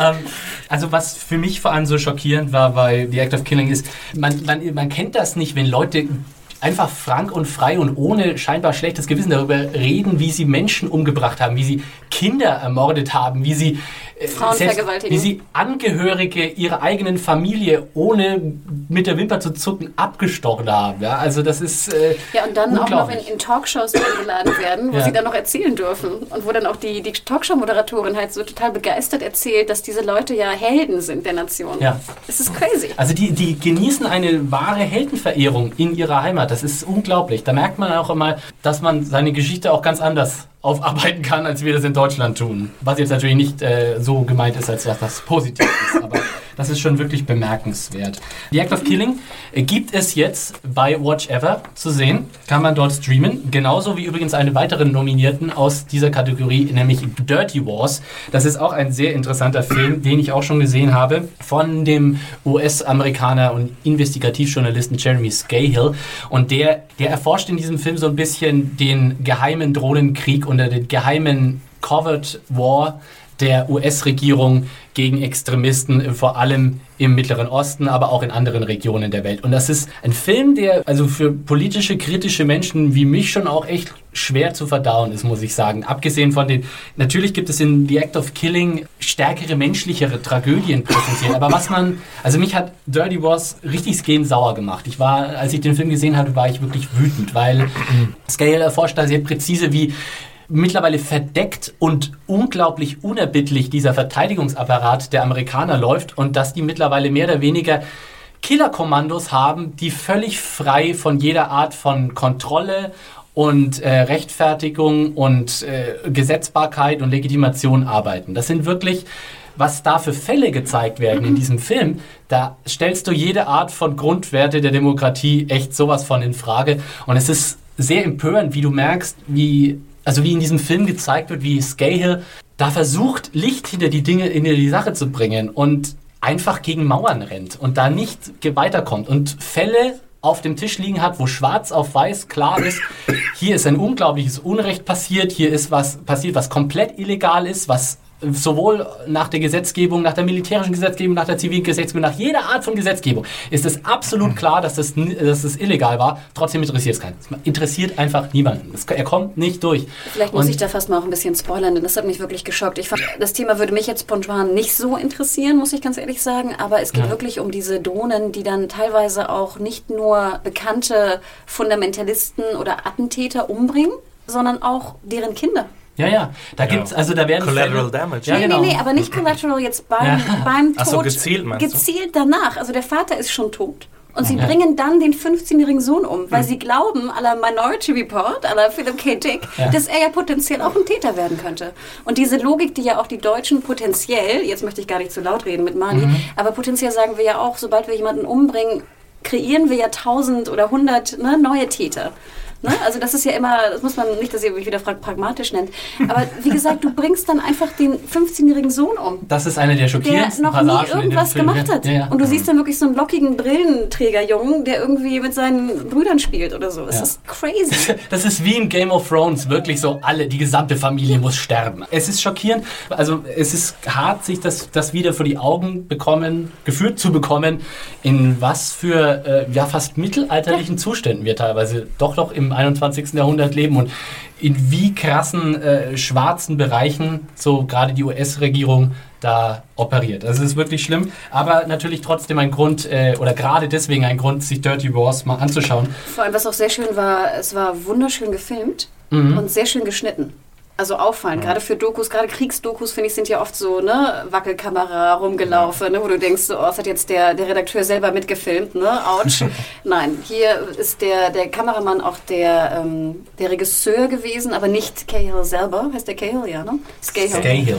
Ähm, was sehr, sehr positiv ist, denn er ist wirklich wunderschön gedreht, wunderschön äh, geschnitten. Ähm, also auf jeden Fall, ähm, auch wenn das Thema jetzt vielleicht ein bisschen spröde anfangs daherkommt, wahnsinnig interessant, wahnsinnig spannend und auf jeden Fall wichtig. Also an dieser Stelle nochmal die Empfehlung. The Act of Killing und Dirty Wars gibt es äh, ab jetzt, also noch vor der Oscarverleihung quasi, auf Watch Ever. Und jetzt Nee. sagt doch mal, wen ihr, wen ihr favorisiert. Von den beiden? Ja, wir sind noch dritten, den wir gesagt. gesehen haben. Ja, The Act of Habt ihr schon Killing. gesagt? Also ich fand tatsächlich Dirty Wars vielleicht so ein bisschen gar Also nicht. müssen wir den dritten noch erwähnen. Ja, wir müssen ihn noch erwähnen. Äh, Almidan The Square ist vielleicht auch interessant, ist von Netflix äh, produziert. Damit ist Netflix jetzt offiziell auch Oscar nominiert, sozusagen, mit ihrem Content. Und da geht's um den Tahrirplatz in Kairo. Kairo. Kairo, Dankeschön, in Ägypten und natürlich die ganze Protestbewegung dort. Es ist ja mittlerweile echt, man verliert ja die Überblicke über die ganzen Plätze, ne? Maidan, Tahrir, Taksim, also man weiß ja gar nicht mehr, wie ja, wo die Ich alle finde aber auch sind. interessant, ich habe das Gefühl, ich weiß jetzt besser über Plätze Bescheid. Ja, ja, schon, Jedes ne? andere. So Kann man dann mal ansteuern im nächsten Geografie, Urlaub. genau. Ja, da können wir mal so eine Tour machen. Ne? Erst auf den Maidan, dann zum Taximplatz, dann zum Tahrirplatz. Ja, es gibt da noch so ein Dark Horse in dieser Kategorie und das ist 20 Feet from Stardom. Das ist ein Film, den ich auch schon gesehen habe. Da geht es um Background-Sängerinnen und das ist auch ein toller Film. Also gerade für Leute, die einfach Musikdokus sehr mögen, äh, so wie ich, würde ich, das äh, ist fast ein Must-See, würde ich sagen, weil tolle, ganz, ganz tolle Musikaufnahmen in dem Film und es geht halt wirklich um Menschen, die so komplett diese duale Existenz haben, die auf gigantischen Bühnen stehen, die singen vor 100.000 Menschen und dann am nächsten Tag zu ihrem Job als Putzfrau gehen müssen, weil ihr Einkommen nicht reicht. Und das ist wirklich teilweise Wahnsinn, wie, wie man merkt, wie so auch die Musikindustrie teilweise so Menschen einfach kaltblütig ausgebeutet hat, die Songs zu riesen Hits und Millionensellern gemacht haben und selbst im Grunde fast gar nicht entlohnt wurden. Überraschung, die meisten davon natürlich äh, afroamerikanische Frauen. Mag es kaum glauben. Deswegen, also auch als Frau fand ich diese Doku sehr interessant. Und, Ich als Frau. nur, nur so am Rande, auch Fans von den iCats äh, sollten sich das auf jeden Fall mal anschauen. Denn es gibt wunderbare Aufnahmen und auch diese Frauen sind einfach wahnsinnig cool. Ja, Wahnsinn. Ne? Also was für coole Frauen das auch sind. Und auch geht es halt weiterhin zu, zu Michael Jacksons Background-Sängerin, die sich dann teilweise bei The Voice durchschlagen müssen. Also es ist schon ein ernstes Thema und auch ein aktuelles Thema. Und sehr, sehr schön auch gemacht. Also wir haben sehr viel Material von der damaligen Zeit und wie Philipp schon sagte, also Leute, die sich für Musik interessieren, must see. So ein bisschen sehe ich die Gefahr. Einerseits bin ich felsenfest davon überzeugt, die Act of Killing wird es machen, aber die Act of Killing und auch äh, gerade auch Dirty Wars und auch The Square, das sind harte, heavy politische Themen. Und dagegen 20 Feet from Stardom, da wird halt viel gesungen. Ne? Insofern könnte ich mir auch durchaus vorstellen, dass die Academy sagt, wir klatschen alle zu 20 Feet from Stardom. Ich auch wenn mich- ich das nicht hoffe. Dass Ich frage mich ja auch immer bei, den, bei der Academy, haben sie wirklich Act of Killing gesehen? ne? Dann machen sie einfach nur ihr Kreuz. Ne? Wir haben jetzt irgendwie eine Musikdoku gesehen und gut ist. Denn der fünfte Kandidat hier, Cutie and the Boxer, ist halt eine Dokumentation, wo es um ein, ein Künstler-Ehepaar geht. Ich glaube, es ist eine Außenseiterchancen. Ne? Also der Buzz war relativ gering. Ich würde felsenfest sagen, The Act of Killing gewinnt. Äh, ich hoffe und bete dafür. Ähm, Und damit äh, jetzt äh, zur nächsten Kategorie. Wir kommen zu den Drehbüchern. Oh, wir können wieder mitsprechen. Genau. Ihr dürft jetzt auch mal wieder was sagen. Und zwar sind wir erstmal beim Originalen, beim besten originalen Drehbuch. Es gibt ja da immer zweigeteilt. Einmal bestes adaptiertes Drehbuch und einmal bestes originales Drehbuch. Wir fangen mit dem Originaldrehbuch an. Nominiert sind American Hustle, Blue Jasmine, Her, Nebraska und Dallas Buyers Club. Axel, nachdem du jetzt so lange nichts mehr gesagt hast, Oh, hallo, favorite? this is my voice. ähm, Ja, mein Frontrunner persönlicher ist Her. Ich fand den Film, es hat ein bisschen gedauert, bis ich reingekommen bin, aber dann fand ich, war ich äh, durchweg begeistert und fand, dass in noch keinem anderem, anderem Film eine Stimme von jemandem so gut eingesetzt wurde wie von Scarlett Joe. Ob das jetzt großartig am Drehbuch liegt oder nicht, vielleicht teilweise. Aber ist mein persönlicher Favorit auf jeden Fall. Angesichts der nicht so herausragenden Konkurrenz würde ich schon auch sagen, dass er ganz gute Chancen hat. Fast so ein bisschen meine Lieblingskategorie, weil da oft Filme gewinnen, die bei den anderen Awards oder bei den anderen Kategorien nicht so die Chance haben. Und hier bin ich auch bei Axie und äh, bin ganz klar für Her. Ähm, das ist so eine Kategorie, wo Juno schon gewonnen hat in der Vergangenheit, Little Miss Sunshine und Diablo so. Cody. und Her fand ich auch sehr gut geschrieben. Insgesamt so ein, so ein Außenseiterkandidat, der mir sehr gut gefallen hat in diesem Jahr. Scarlett Johansson war da fantastisch drin, also ihre Stimme. und Amy Adams ist ja auch da drin und überhaupt. Ähm, also den Preis gönne ich höher. Ich bin absolut eurer Meinung. Hat mir auch sehr, sehr gut gefallen. Ich muss auch gestehen, ich fand Scarlett Johansson, ich war nie ein großer Fan von ihr, aber noch nie so sexy wie ja. in Her. Unglaublich Ich wusste auch gar nicht, wie, ja. was für eine coole Stimme sie hat. Also es war mir gar nicht so bewusst. Man wird immer so von dem Äußeren abgelenkt, aber Ja. die Stimme habe ich gar nicht so sehr gesehen. Ich fand auch geil, du castest eine der schönsten Frauen der Welt, nur ihre Stimme wegen. Ja. Fand ich sehr, sehr cool. Ja, In, der, in dem Zusammenhang ist ja interessant, dass ursprünglich gar nicht Scarlett für diese Rolle angedacht war. Gedreht und eigentlich fast bis zum Schluss gesetzt für diese Rolle war Samantha Mort. Äh, die, ähm, die hat zum Beispiel gespielt äh, in Punch Drunk Love. In Minority Report war sie das, äh, das Medium. Ah, okay. Im Wasser. Genau, also sie spielt immer so ein bisschen äh, schrä leicht schräge Charaktere und äh, sie hat das tatsächlich am Set alles mit Joaquin Phoenix zusammen gespielt und ganz am Schluss hat dann wohl irgendwie Spike Jones gemerkt, irgendwas, Raus. irgendwas fehlt da, ich brauche da was anderes, ich brauche da eine andere Nicht Art von genug. Stimme und äh, ja, dann kam Scarjo und hat einen super Job gemacht, würde ich auch sagen. Und wir dürfen auch nicht vergessen, Spike Jones, ne, schon viermal nominiert, viermal leer ausgegangen. Also ich finde, es ist Time, absolut. Was glaubt ihr denn? Also ich glaube, wir haben den alle im Original gesehen, ne? Ja. Wie ist der Film denn in der Synchro? Oh Gott. Wahrscheinlich Yvonne schlechter. Ja, genau. Veronika Ferris. Cindy aus Marzahn ist Ja, genau. Samantha. Ist sie. Lena Meyer-Landrut ist Oh. Ja, da, du, da, da möchte ich gar nicht drüber nachdenken. shit. das, das, das ging mir so durch den Kopf, Ja, ja. als ich den geschaut habe. Ähm, aber ich bin auch ein ganz großer Fan von Her. Ich, ich liebe den Film und finde ihn in vielerlei Hinsicht bemerkenswert. Und er sollte gewinnen und ich hoffe, er wird gewinnen. Ich hoffe, dass, also ich denke fast, dass es die einzige Kategorie ist, in dem der Film, also von den großen, in dem der Film tatsächlich Chancen auf den Oscar hat. Und Spike Jones, ich äh, verehre diesen Mann und ich gönne ihm jeden Preis, den Weißt- er gewinnen kann. Bei Spike Jones finde ich auch interessant, dass er den Jackass-Background hat, ne? Ja, ja. Das, das wusste ich gar nicht, bis ich es neulich nochmal nachgeschaut hatte. Bad Grandpa Ja. ist ja auch nominiert fürs beste Make-up. Und American Hustle nicht, oder? Ja, das ist die Ironie der Woche zum Weitererzählen, in der Tat. Aber Her ist wirklich ein bemerkenswerter Film, meiner Meinung nach nicht nur, weil er so emotional naheliegend ist und so rührend und da auch so ganz so eine ganz echte Stimmung hat, irgendwie diese, diese Sehnsucht dieser Charaktere irgendwie so gut transportieren kann. Das ist einmal bemerkenswert, aber was meiner Meinung nach auch total bemerkenswert ist, und das muss ich echt sagen, weil das so ein Bereich ist, in dem ich mich, mit dem ich mich auch viel beschäftige, Her ist ein unglaublich guter Science-Fiction-Film. Unglaublich Mit- mit cleverer der Science- Einsamkeit. Mit der Einsamkeit sowieso. ähm, Hello, lonesome Hello, listeners out there. ja. It's Philip Tan. Call me, please! Nee. Mit, mit Frauenstimmen. Ich kann es nicht Telefon. erwarten, bis es endlich mal so ein Scarlett Johansson äh, Betriebssystem gibt. Dann kann ich den Kontakt zur richtigen äh, weiblichen Welt endgültig einstellen. Gott sei Dank. Nee, aber äh, was Her, wie schon gesagt, sehr geschickt macht, ist neben der Beziehung zwischen diesen beiden Charakteren, ist diese Zukunft zu zeigen. Ich glaube, Her zeigt sehr gut, wie wir in 10 bis 20 Muss gar nicht mal so Jahren weit weg sein, ne? leben werden, ja. Und äh, erforscht äh, dieses Thema künstliche Intelligenz auf einer sehr intuitiven Ebene, die ich glaube, ist sehr viel realistischer als alles, was wir im klassischen Terminator-Szenario immer sehen. Also ich könnte mir vorstellen, dass Her tatsächlich irgendwann passiert.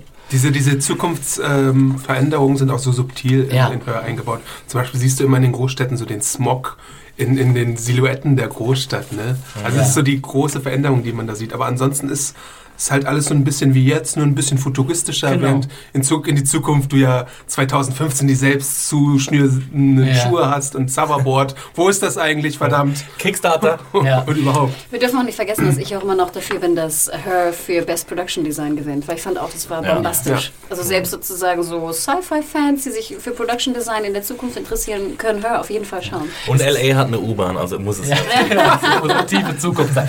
Naja, es, es zeigt einfach schön die, die vollständig digitalisierte Welt. Und das anhand auch zum Beispiel dieses Computerspiel, Spiel, das sie da spielen, ist ganz fantastisch. Oder auch allein schon den Job, den er, Joaquin Phoenix, hat. Also er hat den Job, sozusagen äh, persönliche, individuelle, handgeschriebene Liebesbriefe zu schreiben Ja. für Leute, die das halt quasi als Service äh, bei ihm bestellen.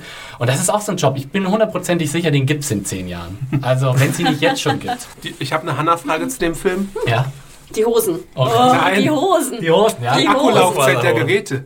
Dieses kleine Ding, was er sich in den, ins Ohr Ja. steckt, wie lange hält das eigentlich? Das- Unendlich lange Ja, scheinbar. naja. Wir sind in der Zukunft, Adam. Genau, das wird äh, fernaufgeladen einfach. Das Ja. wird direkt aus Genau, der Hosentasche das, Aus, aus dem Ohrenschmalz wird es aufgeladen. Was ist da los? wird mit Ohrenschmalz betrieben. Ja, aber es stimmt, in der Zukunft sind äh, ganz äh, enge Hosen Nee, offensichtlich. nee, hohe, hohe Hosen. Hohe Ja. und enge Hosen. Hochwasserhosen. Und Schnauzer. Ganz viele Schnauzer in dem Film. Schnorres. Er sieht Also- eigentlich auch nicht anders aus als die Leute, die in Neukölln Ja, die, die, die Hipster haben die Welt endgültig übernommen. in. Her. Das ist auf jeden Fall Mit klar. roten Hemden. Wir sind alle für Her. Wunderbar, dann können wir direkt weitermachen mit äh, bestem adaptiertem Drehbuch. Da haben wir zur Auswahl Before Midnight von Richard Linklater, Captain Phillips von Billy Ray, 12 Years a Slave, geschrieben von John Ridley, The Wolf of Wall Street, geschrieben von Terence Winter und Philomena, geschrieben von Steve Coogan und Jeff Pope. Ich würde mich aufregen, wenn es 12 Years a Slave geben wird, weil ich fand, das Schlechteste an dem Film war, der, war das Drehbuch. Ich fand es einfach viel zu gekünstelt. Ich fand den ganzen Film zu gekünstelt, aber da können wir vielleicht später nochmal drüber sprechen. Äh, ich kann mich da ein bisschen schwer entscheiden und da ich äh, The Wolf of Wall Street jetzt schon ein paar Mal gesehen habe, Was, echt? ähm, ja, Was? ich habe ihn gerewatcht, weil ich irgendwie nicht verstanden habe, warum alle Leute komplett durchdrehen und nur wir den irgendwie nicht so toll fanden. Und beim zweiten Mal hat er mir auch schon viel besser gefallen, muss ich ehrlich sagen. Und da Terence Winter ein alter Sopranos-Homie von mir ist, gönnte ich ihm äh, den Preis fürs beste Drehbuch für The Wolf of Wall Street, weil der Film wahrscheinlich in allen anderen Kategorien Wenn ich, leer ausgehen wird. wenn ich mir was wünschen könnte, äh, dann wäre es das Before Midnight, äh, das Drehbuch hier gewinnt, den Drehbuch Oscar, weil ich einfach ein ganz großer Fan von dieser Filmreihe bin. Ich glaube aber, wenn The Wolf of Wall Street eine Chance hat, irgendwo einen Oscar zu gewinnen, dann ist es hier. Ähm, ähm, aber mein Herz schlägt für Before Midnight. Aber jetzt mal ganz kurz, bevor Midnight, äh, das war doch keine Buchreihe oder irgendwas, das Das adaptiert ist, ist? das ist aber der dritte Teil. Und scheinbar, wenn du Das eine heißt dann- Fortsetzung, Okay. äh, wenn es eine, das Drehbuch einer Fortsetzung ist, ist es automatisch adaptiert. Ja Es sind ja, auch dieselben, es sind ja auch dieselben Figuren sozusagen. Und da, also immer wenn irgendeine Art vorangegangenes Werk irgendwie steht, und was ja in dem Fall ganz klar der Fall ist, dann Ja. äh, muss es äh, in der bestadaptierten Kategorie. Ich frage mich auch noch kurz, was sucht Philomena in dieser äh, Kategorie? Ich so frage mich, was Philomena sowieso in allen Kategorien sucht. Hey. ich will diesen Film Du nicht hast in diesem. Film alles drin. Du Ähm. hast äh, katholische Kirche, du hast Abtreibung, Ja, böse Oh Nonnen, geil. du hast böse Nonnen, du hast AIDS, du hast alles. Du hast alle, alles. Ja, deswegen, also nein, ich gebe Adam absolut recht. Ich finde, es ist immer noch ein Affront, dass Before Midnight nicht für besten Film nominiert wurde. Ähm, mir hat er auch sehr, sehr gut gefallen. Wir haben ihn auch gemeinsam im Kino gesehen und waren Ja. alle total glücklich. Ich glaube, ich ging selten aus einem Kinofilm so glücklich heraus wie nach Before Midnight. Und ähm, ich glaube, es ist die einzige Nominierung, die der Film bekommen hat. Und deswegen äh, drücke ich ganz, ganz fest die Daumen. Ähm, ja, Wolf of Wall Street. Ich fand, die anderen haben mich alle nicht überzeugt. Captain Phillips fand ich noch so als Film fast als, als äh, am überzeugendsten in der, in der Runde, die da noch mit aufgezählt ist, obwohl das Drehbuch ja auch nicht wirklich weltbewegend war. Let's face it. Ähm, deswegen, Nee. ich kann mir gut vorstellen, dass ähm, Wolf of Wall Street ihn bekommt, einfach weil ne, es sonst auch nicht so viele Chancen hatte und viele ihn ja total geil fanden, was mich immer noch wundert. Aber ich, ich bin wirklich sehr für Before Midnight und gebe Adam da vollkommen meine Unterstützung. Ich tue mich ein bisschen hart in der Kategorie. Ich sehe 12 Years a Slave ein bisschen vorne, weil ich einfach, ich sehe einfach für den Film Nummern einfahren und irgendwo muss der seine Oscars herholen. Äh, Deswegen glaube ich, dass, da, dass hier den Drehbuch gut, das Drehbuch gut mitnehmen. Natürlich würde ich Slinklater und Before Midnight mehr als gönnen, ist da äh, klar. Ich räume ihm aber wirklich nur allerkleinste Außenseiterchancen ein. Ja, ich meine, Adams Rational kann ich schon auch gut fol folgen mit, wenn irgendwo The Wolf of Wall Street gewinnt, dann hier. Ich würde aber auch Philomena nicht ausschließen. Wie schon gesagt, das ist halt einfach, das ist so, das ist so Kram, ne, den da... Martin, Martin, yes, Martin, no, Martin. Look at the window. Okay, wenn ich mich aber entscheiden würde, wer, wenn ich jetzt tippen müsste, dann glaube ich, dass 12 Years a Slave es machen wird. Und Linklater wird sowieso in einem Jahr alles abräumen für Boyhood. Den habe ich gerade auf der Berlinale gesehen. Der ganz groß gefeiert, Grandios, grandios. Okay, dann kommen wir zur vorletzten Kategorie und das ist Best Achievement in Directing, aka bester Regisseur. Die Nominierten: Alfonso Cuarón für Gravity, Steve McQueen für 12, 12 für 12 Years a Slave, David O. Russell für American Hustle, was immer noch das Beste ist, Russell für Hustle, Martin Scorsese für The Wolf of Wall Street und Alexander Payne für Nebraska. Hanna, magst du mal anfangen? Also ich habe zwei. Ich habe einen, für den ich sehr Ja. bin, einen, für den ich okay wäre und drei, für die ich gar nicht bin. Das geht ja gut auf dann. Genau, also ähm, mein Frontrunner ist natürlich äh, Cuar- Cuaron. Heißt der Cuaron? Mhm, ja, Cuaron? Cuarón. Cuaron. Cuaron. Corazon. Coron. Alfonso Cuarón. Corazon ist das Herz, ne? Ja, Cuarón. Cuaron. Für äh, Gravity, ich, ich stelle mir diese Regiearbeit äh, unfassbar vor. Also ähm, ich glaube, wenn ein Regisseur allein für, für den für die Aus, für die Durchhaltekraft äh, einen Oscar jemals gewonnen hat, äh, dann glaube ich, ist er es. Ich glaube, ich habe irgendwann mal gelesen, dass er acht Jahre daran gearbeitet hat. Mhm. Ähm, äh, unfassbar. Und wie wir auch, äh, ich glaube schon, auch während sie gefilmt haben, wussten sie nicht, ob es wirklich funktionieren könnte und gut aussieht oder auch nicht. Deswegen, also das wäre sozusagen mein, mein Herzenswunsch. Äh, ich könnte mit Steve McQueen leben. Ich fand die Regiearbeit von 12 is a Slave gut. Ich fand ihn zum Anfang besser als zum Ende. Aber ich fand ja auch Shame äh, vor zwei Jahren, äh, hat mir sehr gut gefallen. Ähm, ich finde, Steve McQueen hat immer gute Arbeit geleistet in den letzten Jahren. Würde mich nicht stören, wenn er ihn kriegt, kriegt was glaube ich sehr unwahrscheinlich ist. Es würde mich sehr stören, wenn Scorsese oder O. Russell ihn bekommen. ähm, Gerade O. Russell habe ich große Probleme mit seinen Filmen. Äh, Silver Lining und vor allem The Fighter fand ich sehr, sehr schwierig, gerade was die Charakterbildung angeht, genau wie auch in American Hustle wieder einmal. Also das würde mich äußerst stören. Und Scorsese, Wolf of Wall Street, ich fand es einfach nur blöd. Also ganz ehrlich, diese Altmänner-Fantasie mit dem Rumge, mit den Nuttenvögeln auf dem Schreibtisch im Büro und Koks Blind ziehen, genau, und noch eine Kerze in den Arsch stecken. Also ich dachte echt so, ach nö, Scorsese, ich muss jetzt deine Altmann- Altmänner-Fantasie jetzt mir nicht noch Ja, anschauen. wo ist dann der Unterschied zu Blau ist eine warme Farbe? Oh, oh. Altmänner-Fantasie. Ja, weil das, wird, das ist Ich- nicht mein Vorwurf, aber der Vorwurf vieler. Ich fand ja auch die Sexszenen am schlechtesten Ja. im Stimmt, Film. Also deswegen ne, könnte ich damit sogar fast leben. Ich fand die am gesagt, besten. So, äh, Schluss mit Alter. Blau, Blau, Blau Talk. Und Nebraska, da mir Nebraska nicht gefallen hat, ähm, Alexander Payne, äh, würde ich sagen, hat er nur Außenseiterchancen auf meiner Wunschliste. Also dein Tipp, dein endgültiger Tipp geht an Coron oder ans McQueen? Cuaron. Adam, wie sieht's bei dir aus? Ähm, ich glaube auch an Cuaron für Gravity, weil er einfach fantastische Arbeit geleistet hat. Aber ich kann mir äh, aus der Academy-Warte auch sehr gut vorstellen, dass es Steve McQueen macht.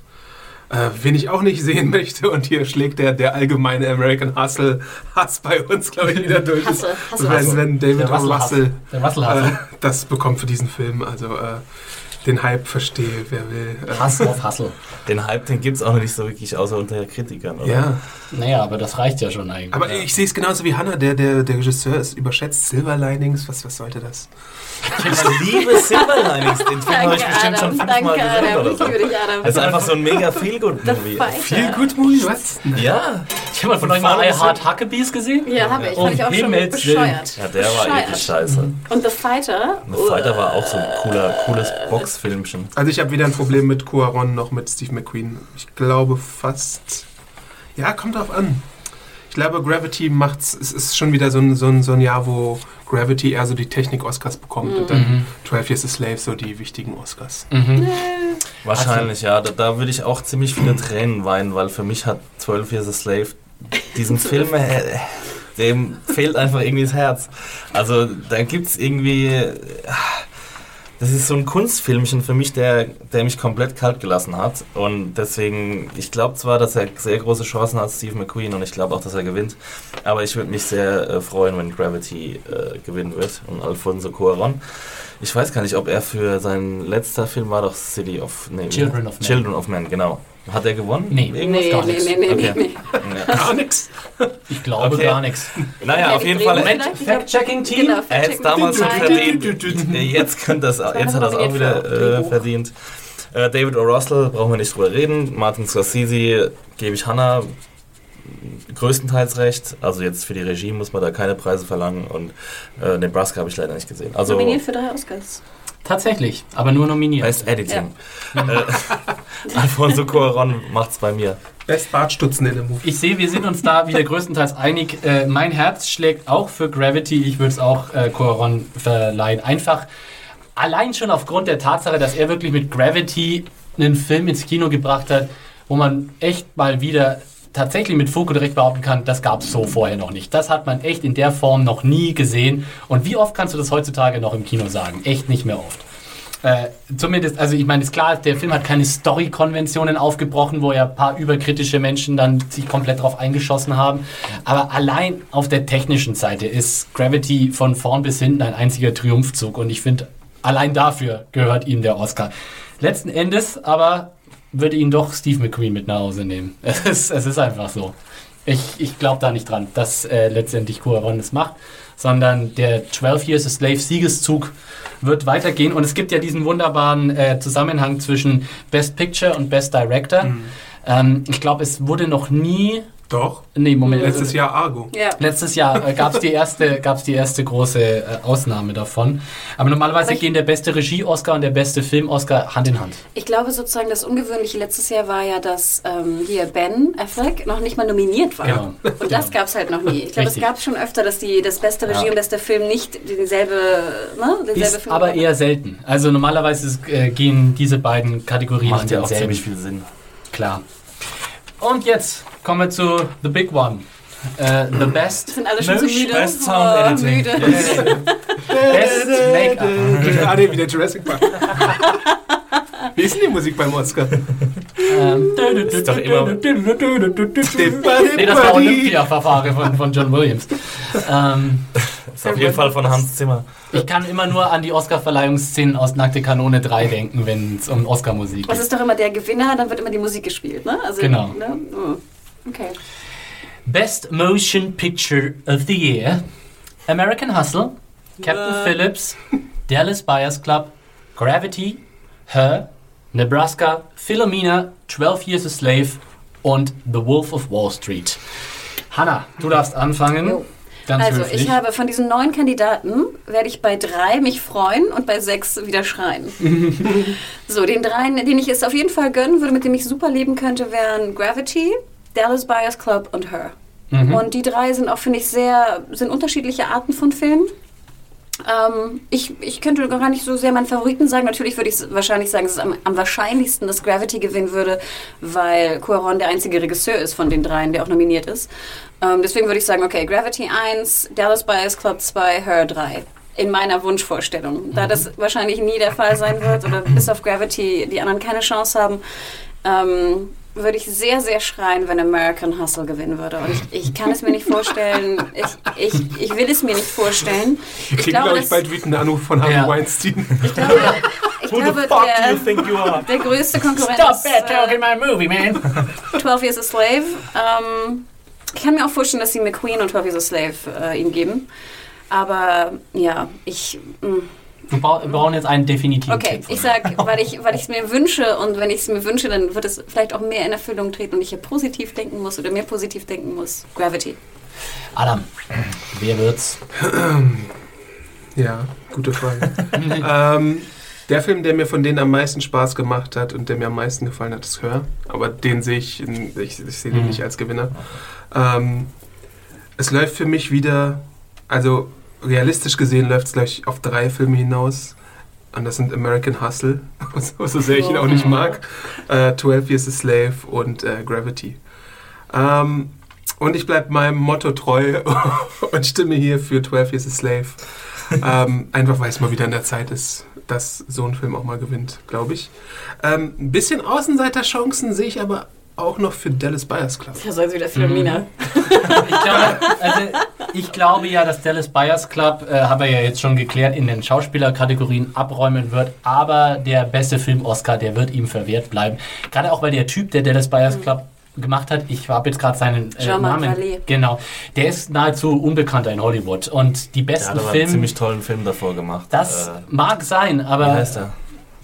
Gerade gerade wenn es um die großen Kategorien geht, da, da gewinnen dann die alteingesessenen Hollywood-Traditionalisten. Traditionalisten. Ich meine, Clint Eastwood hat damals auch für Million Dollar Baby gewonnen, wo ich auch jeder gedacht hat, was zur Hölle ist denn hier los? L.A. Crash. Ja.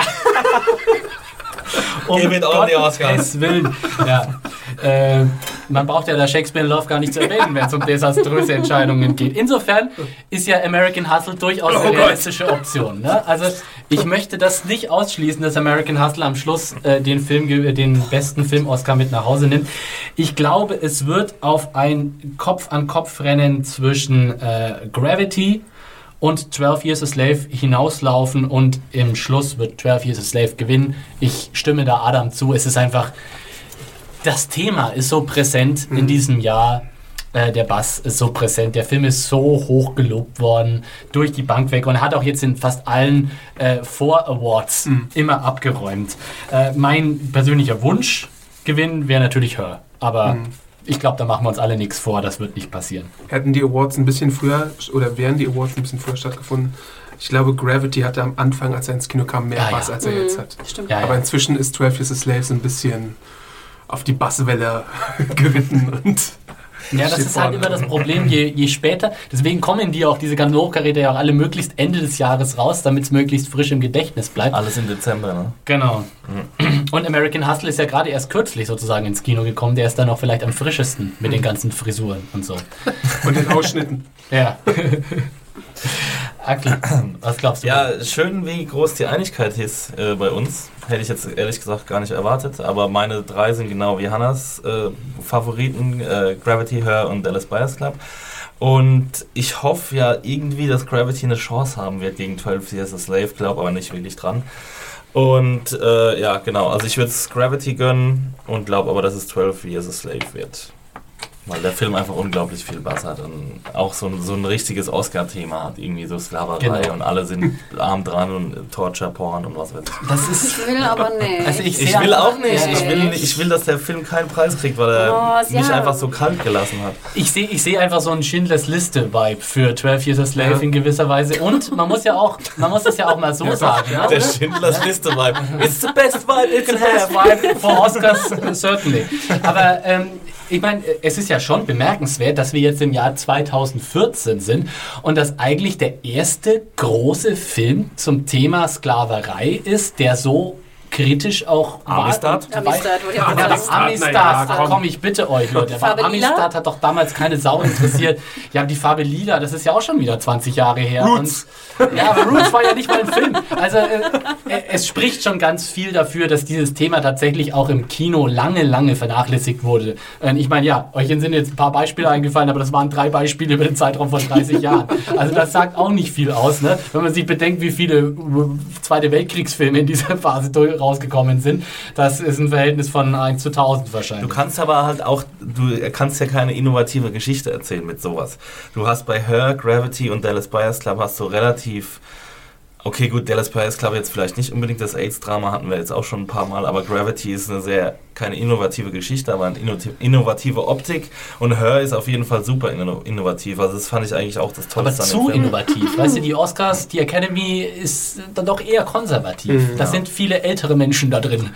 Und ich gebe euch ja recht, ich will nochmal switchen. Ich glaube auch, das. Nö, gültet nicht. Was? Du, du willst, das ist deine Prediction, oder wie? Ja, das Ding ist einfach, es ist schon eher wahrscheinlich. Mein Gravity wird ihn nicht bekommen. Ich habe auch das Gefühl, ich wundere mich so ein bisschen. Ich habe auch sehr viele Leute getroffen, gerade in letzter Zeit, die Gravity total scheiße Der fanden. Backlash äh, für äh, Gravity ist da tatsächlich Ja, in den letzten Wochen enorm gewesen. Und es ja. wunderte mich. Und ich habe auch Artikel gelesen, wo echt auch in, in bekannten Feuilletons wirklich Gravity auseinandergenommen wurde, wo ich immer denke, so. Wegen echt? Logikfehlern oder was? Ja, wegen also sozusagen, wie simpel doch das Drehbuch ist, wo ich ja auch eher zu den Leuten gehörte, die es auch relativ simpel fanden, wo ich aber auch denke, das muss man halt, das, das ist nicht relevant für diesen Film. Ja, genau, Ne? Darum genau. geht es nicht. Ne? Es ist ein, ein, ein Actionfilm, ein Katastrophenfilm, Ja. der einfach gerade im Kino unfassbar ist. Also wenn ich daran zurückdenke, wie wir in der PV saßen, es war bombastisch und es war mit einer der schönsten Momente im letzten Jahr für mich im Kino. Das erste Mal, dass sich 3D für mich gelohnt hat, muss ich ehrlich sagen. Also ich, äh, da würde ich auch echt wieder vermuten, so bei Gravity war, ist dann auch echt Opfer seines eigenen Hypes geworden, weil viele Leute unter anderem wie gesagt, geil, absolut super genial, bester Film, bla bla bla bla. Und dann, wenn du mit dieser Einstellung ins Kino reingehst, dann kannst du eigentlich nur enttäuscht Ja. werden. Aber ich muss auch sagen, ich habe da schon auch so ein bisschen so eine leicht trendige äh, äh, Wahrnehmung, also ich habe das so leicht als trendig wahrgenommen, äh, Gravity ein bisschen zu bashen und sozusagen so, ach, das ist, also die Figurenzeichen und die ist ja Boah. so flach in dem Film. 2001 ist der einzige Als- Weltraumfilm, als- der sich genau, lohnt. genau. Als ob es darum gehen würde, genau, weil die Genau. Figurenzeichnung in 2001 ja so Der beste Matchcard ever. Genau. Das ist Kunst. Ja, die Leute, das sind Ja. nämlich die gleichen, die dann 12 Years a Slave auch geil finden. Hey, Ja, vor allem, weil sie ihn nicht gesehen haben. Ja, genau. Je- Jetzt mal, Ja, also- jetzt mal aufpassen, ich liebe äh, 2001 Odyssey im Weltraum ist einer meiner absoluten Mega-Favorites, aber das bedeutet nicht, dass ich Gravity deswegen schlechter finden muss, Ja. weil es ist, Es ist ein ganz anderer Film. es ist ein ganz anderer Film und es ist tatsächlich ein Eventfilm, wo es irgendwie darum geht, Action zu transportieren und nicht jetzt unbedingt ein sehr intimes Charakterdrama. Und es ist endlich mal wieder Popcorn-Kino, das auch richtig Spaß macht und richtig Mist reißt und nicht äh, hier äh, Superman, Man of Steel und was weiß ich, Star das vor allem nicht ja. Großstädte in Schutt und Asche versenken Oh, ja, muss, um danke. äh, uns zu unterhalten. Das ist äh, für mich auch äh, ein, ein großer... Und wir dürfen nicht vergessen, auch ein Film, in dem mal ein weiblicher Charakter im Mittelpunkt steht. Endlich, endlich. Gewinn. Da ist der Bechtel. wie bei Philomena. Obwohl Bechtel, Oder bei Röhr. obwohl ganz ehrlich, Bechtel würde ja nicht bestehen. Sie redet ja nicht mit einer anderen Frau. Siehst du mal? ja, und jetzt sagt mir noch mal, Kinder, warum ist denn jetzt eigentlich American Hustle für 10 Oscars? Gott. Ich möchte es einfach wissen, das würde Also mich ich bin, glaube ich, dreimal eingeschlafen, wie ich den gesehen Ja. habe. Ich kann es dir nicht sagen. Ich habe mir, ich hab mir echt irgendwie so irgendwann mal auf die Uhr geguckt und dann so, wow, das geht jetzt noch eineinhalb Stunden? Irgendwie sowas. Ich war habe ich, also, ich hab überrascht. 15 Minuten auf die Uhr geguckt. Aber ich, also vielleicht so, bevor das jetzt zu hart ins Bashing geht. Ich fand ja American Hustle nicht schlecht. Ich fand ihn durchaus okay. Ich fand, es war eine sehr, sehr selbstverliebte, äh, sehr, sehr ähm, Ära-verliebte Hommage an so ein bisschen äh, 70er Jahre Genre, äh, so Gaunerkino. So, Ja, wie so ein Con- bisschen. Con-Movie. Ja, genau, The Sting und sowas Ja. hatte ich im Kopf. Und ich meine, wie viel, natürlich, das, das ist keine Frage. Aber äh, ich meine, allein wie viele Montages in dem Film es gibt. Ja. Es gibt, glaube ich, 20 Musical-Montages in dem Film und teilweise s- Lippensyn Lipp, also äh, Ja. singen sie lippensynchron mit, die Schauspieler in, der, in den Montagen. Also da hast du wirklich das Gefühl, da hat jemand einfach nur Lust gehabt, mal ein total lockeres Lüftchen von Film zu drehen. Und das waren ja noch die stärksten Momente. Ja. Also ich fand gerade die Con-Momente, fand ich, waren relativ unsubtil. Also auch von Ja. der Story her fand ich, war das, ich meine, ich habe zehn bestimmt bessere Con-Movies gesehen.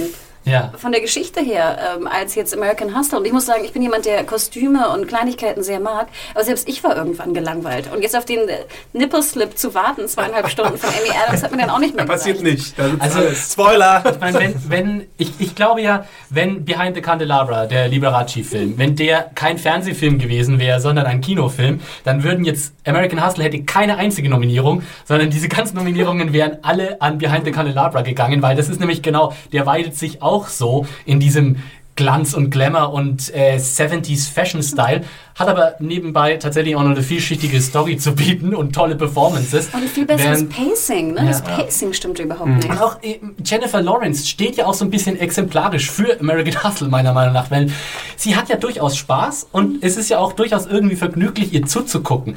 Aber an keinem Moment in ihrer Performance habe ich das Gefühl, ja, das ist jetzt wirklich beeindruckendes Schauspiel. Ja. Über, also ich, ich glaube, ich weiß nicht. Äh, äh, setzt mir Adam diese Perücke auf, dann könnte er das auch. Naja, das glaube ich vielleicht nicht. Aber Also nicht sehen, Adam. Tanzt du mir die, die, Synchro-Szene nach. ja, ich könnte vielleicht ein bisschen aussehen wie Bradley Cooper mit so einer Perücke. wie Jennifer Lawrence. ja, äh, von den Haaren her mache ich Ich dann glaube Christian ganz Bale. ehrlich, ich glaube, dass die, die, die Kritiker geblendet wurden. Ich glaube, die Kritiker wurden durch Jennifer Lawrence Körper und ich weiß nicht, Amy Adams äh, Ausschnitt plus irgendwie den Namen David O. Russell, der ja schon, wie gesagt, durch die letzten beiden Filme einfach so eine sowas, sowas Besonderes hat bei den, bei den Oscars einfach geblendet. Und ich glaube, sie haben dann einfach überall ihr Kreuz gesetzt. Und vielleicht ist es auch so ein bisschen, wir lieben einfach Jennifer Lawrence, vor allem Hm. als Katniss Everdeen und da können wir sie nicht nominieren, deswegen wird sie jetzt halt einfach für American Hustle nominiert. Und weil sie einfach im Moment der größte Filmstar Ja. ist überhaupt. Sonst noch irgendwelche Theorien, warum American Hustle überhaupt hier vertreten ist? Harvey Weinstein. Ja. The Power of the Weinstein. Also, äh, wir hoffen für Her, wir befürchten 12 Years a Slave und äh, wir, Wir drücken, Gravity natürlich. drücken Gravity die Daumen. Das ist so ein bisschen allgemein das Fazit, was man heute ziehen kann. Ich bin gespannt, Ich auch. liebe ich wie bin- das dann aussieht. Und ich nächstes- bin begeistert, dass Ja. wir fast alle so ein bisschen einer Meinung sind. Ja, Hätte ich gar nicht ich gedacht. nicht Das gedacht, kommt selten genug vor. Und dieses Jahr ist es wirklich ein, eine spannende Sache. Dieses Jahr ist das Feld sehr offen. Es- Es gibt Jahre, da kann man echt mit nahezu topfester Sicherheit sagen, wer gewinnen wird und liegt dann auch richtig. Dieses Jahr echt traue ich mich nicht viel äh, sichere Prognosen abgeben. Dieses Jahr ist echt viel, viel äh, Konkurrenz da. Ich sehe schon 12 Years a Slave als ziemlich den Frontrunner in allen Kategorien eigentlich. Vielleicht das noch, äh, mit, mit kleinen Wenn außerseitigen ich, Chancen. wenn ich da noch kurz unterbrechen darf, wenn wir nochmal ein, eine letzte äh, Wertung abgeben können, wer glaubt ihr, wird am Schluss die meisten Oscars gewinnen? Weil ich glaube auch, 12 Years a Slave wird die großen Kategorien dominieren. Mengenmäßig am meisten wird tatsächlich dann Gravity nach Hause gehen, weil der einfach in allen technischen Technik Kategorien Oscars, gewinnen ja. wird. War genau damals die Matrix, hat glaube ich irgendwie fünf oder sechs Oscars gewonnen, nur in technischen Kategorien. Nicht ein einzige irgendwie bestes Drehbuch oder besser Schauspieler. Bester. Keanu. Ja, best, best Keanu of the Year. Aber ähm, ist dann trotzdem eben mit fünf Oscars nach Hause gegangen. Und ich glaube auch, Gravity wird in jeder technischen Kategorie gewinnen. Ich glaube fast, dass 12 Years a Slave und Gravity ähnlich wie Avatar und The Hurt Locker äh, das fällt unter sich so. Was? Avatar? Aber da. Achso, ja. Avatar, wie Arnie sagt. Und Hurt Locker damals haben sich ja auch so die Kategorien geteilt. Hurt Locker hat so alle wichtigen die richtigen gesammelt. Sachen gekriegt. Und Avatar die technischen Scheiß-Dinger. Avatar. Avatar! Gut. Äh, nächste Woche sind wir alle eine ganze Menge schlauer. Vom kommenden Sonntag auf den kommenden Montag werden die Oscars wieder verliehen und man zum 86. Mal, for the 86th time, ähm, man kann wieder auf ProSieben Live äh, zugucken. Ich glaube immer ab 2 Uhr geht's los, live. Vorher gibt es dann Steven Red. Carpet. Genau, das das. Steven Live ist vom roten dabei, Teppich, vom, ja. live vom roten Teppich. Ich kann's Steve jetzt from Germany, kaum Steve from. Germany. Hi, hi, hi, hi. Und er kriegt wieder nur Will Smith vor die Kamera. Mit grandios vorbereiteten Fragen. Also ich, für mich ist Ich finde, äh, das Steven immer ganz gut. Also ich gucke ja sehr gerne diese rote Red Carpet Show und ich Ja. finde, Gätchen macht das echt okay. Steven am roten Teppich ist großartig. Das Unser ist Steven immer- Tribble her. Ja, äh, natürlich werden wir zuschauen. Vielleicht werdet ihr ja auch einschalten. Und dann können wir uns ja vielleicht nächste Woche nochmal zusammensetzen und mal vergleichen und mal schauen, wer da so am äh, richtigsten gelegen hat. Der, der American Hunt, äh, American Hustle Rant geht weiter. Genau. Ich würde, ich würde gerne mal unseren Podcast hören, so am besten so morgens um sieben nach der Verleihung direkt. Eigentlich sollten wir ja so Der dann neben, American Hustle 10 Oscars gewonnen hat. Okay, dann bedanke ich mich äh, sehr für die rege Teilnahme an der Diskussion, äh, liebe Kollegen. Und natürlich bedanke ich mich bei euch fürs Zuhören. Natürlich dürft ihr uns auch mailen, wie eure Tipps sind. Und wer da besonders richtig liegt, der wird dann vielleicht auch nächste Woche nochmal erwähnt. Äh, alle eure Oscar-Predictions bitte per Mail an podcast.serienjunkies.de. Und wir bedanken uns auch nochmal bei Watch Ever und weisen darauf hin, dass man äh, The Act of Killing und Dirty Wars, zwei ganz großartige Oscar-nominierte Dokumentarfilme bei Watch Ever jetzt gucken kann. und Und, Twitter machen wir nochmal. und Twitter machen wir Twitter. noch. Oh ja. Äh, Twitter. Hanna, wo kann man dich denn antwittern? Mir kann man folgen unter Hannah Huge oder Media Whore. Ich buchstabiere, buchstabiere. Stabilo. Das ist irgendwie so ein, so ein rassistischer chinesischer Akzent oder so. Oh, die letzten, die finalen zehn Minuten des Podcasts, da, da, da, Da herrscht immer so immer. eine Albernheit hier in diesem Haus. Das ist voll ganz Ja, furchtbar. wenn du hier so zwei Stunden in diesem Kabuff sitzt, Bei der Twitter. Da ist irgendwann das Bei Twitter. leer. Bei Ja. Twitter. Twitter. Bist du unwind bei Twitter? Und ich buchstabiere E M-E-D-I-A-W-H-O-R-E. Hast du jetzt Twitter buchstabiert? genau, TWI, TW. ähm, Oscar-Wetten äh, von unvernünftiger Art und sonstige Morddrohungen und Heiratsanträge bitte an Konsumkind. Philipp Süßmann ist mein Klarname, da kann man mich auch finden. Ein L und zwei P im Vornamen.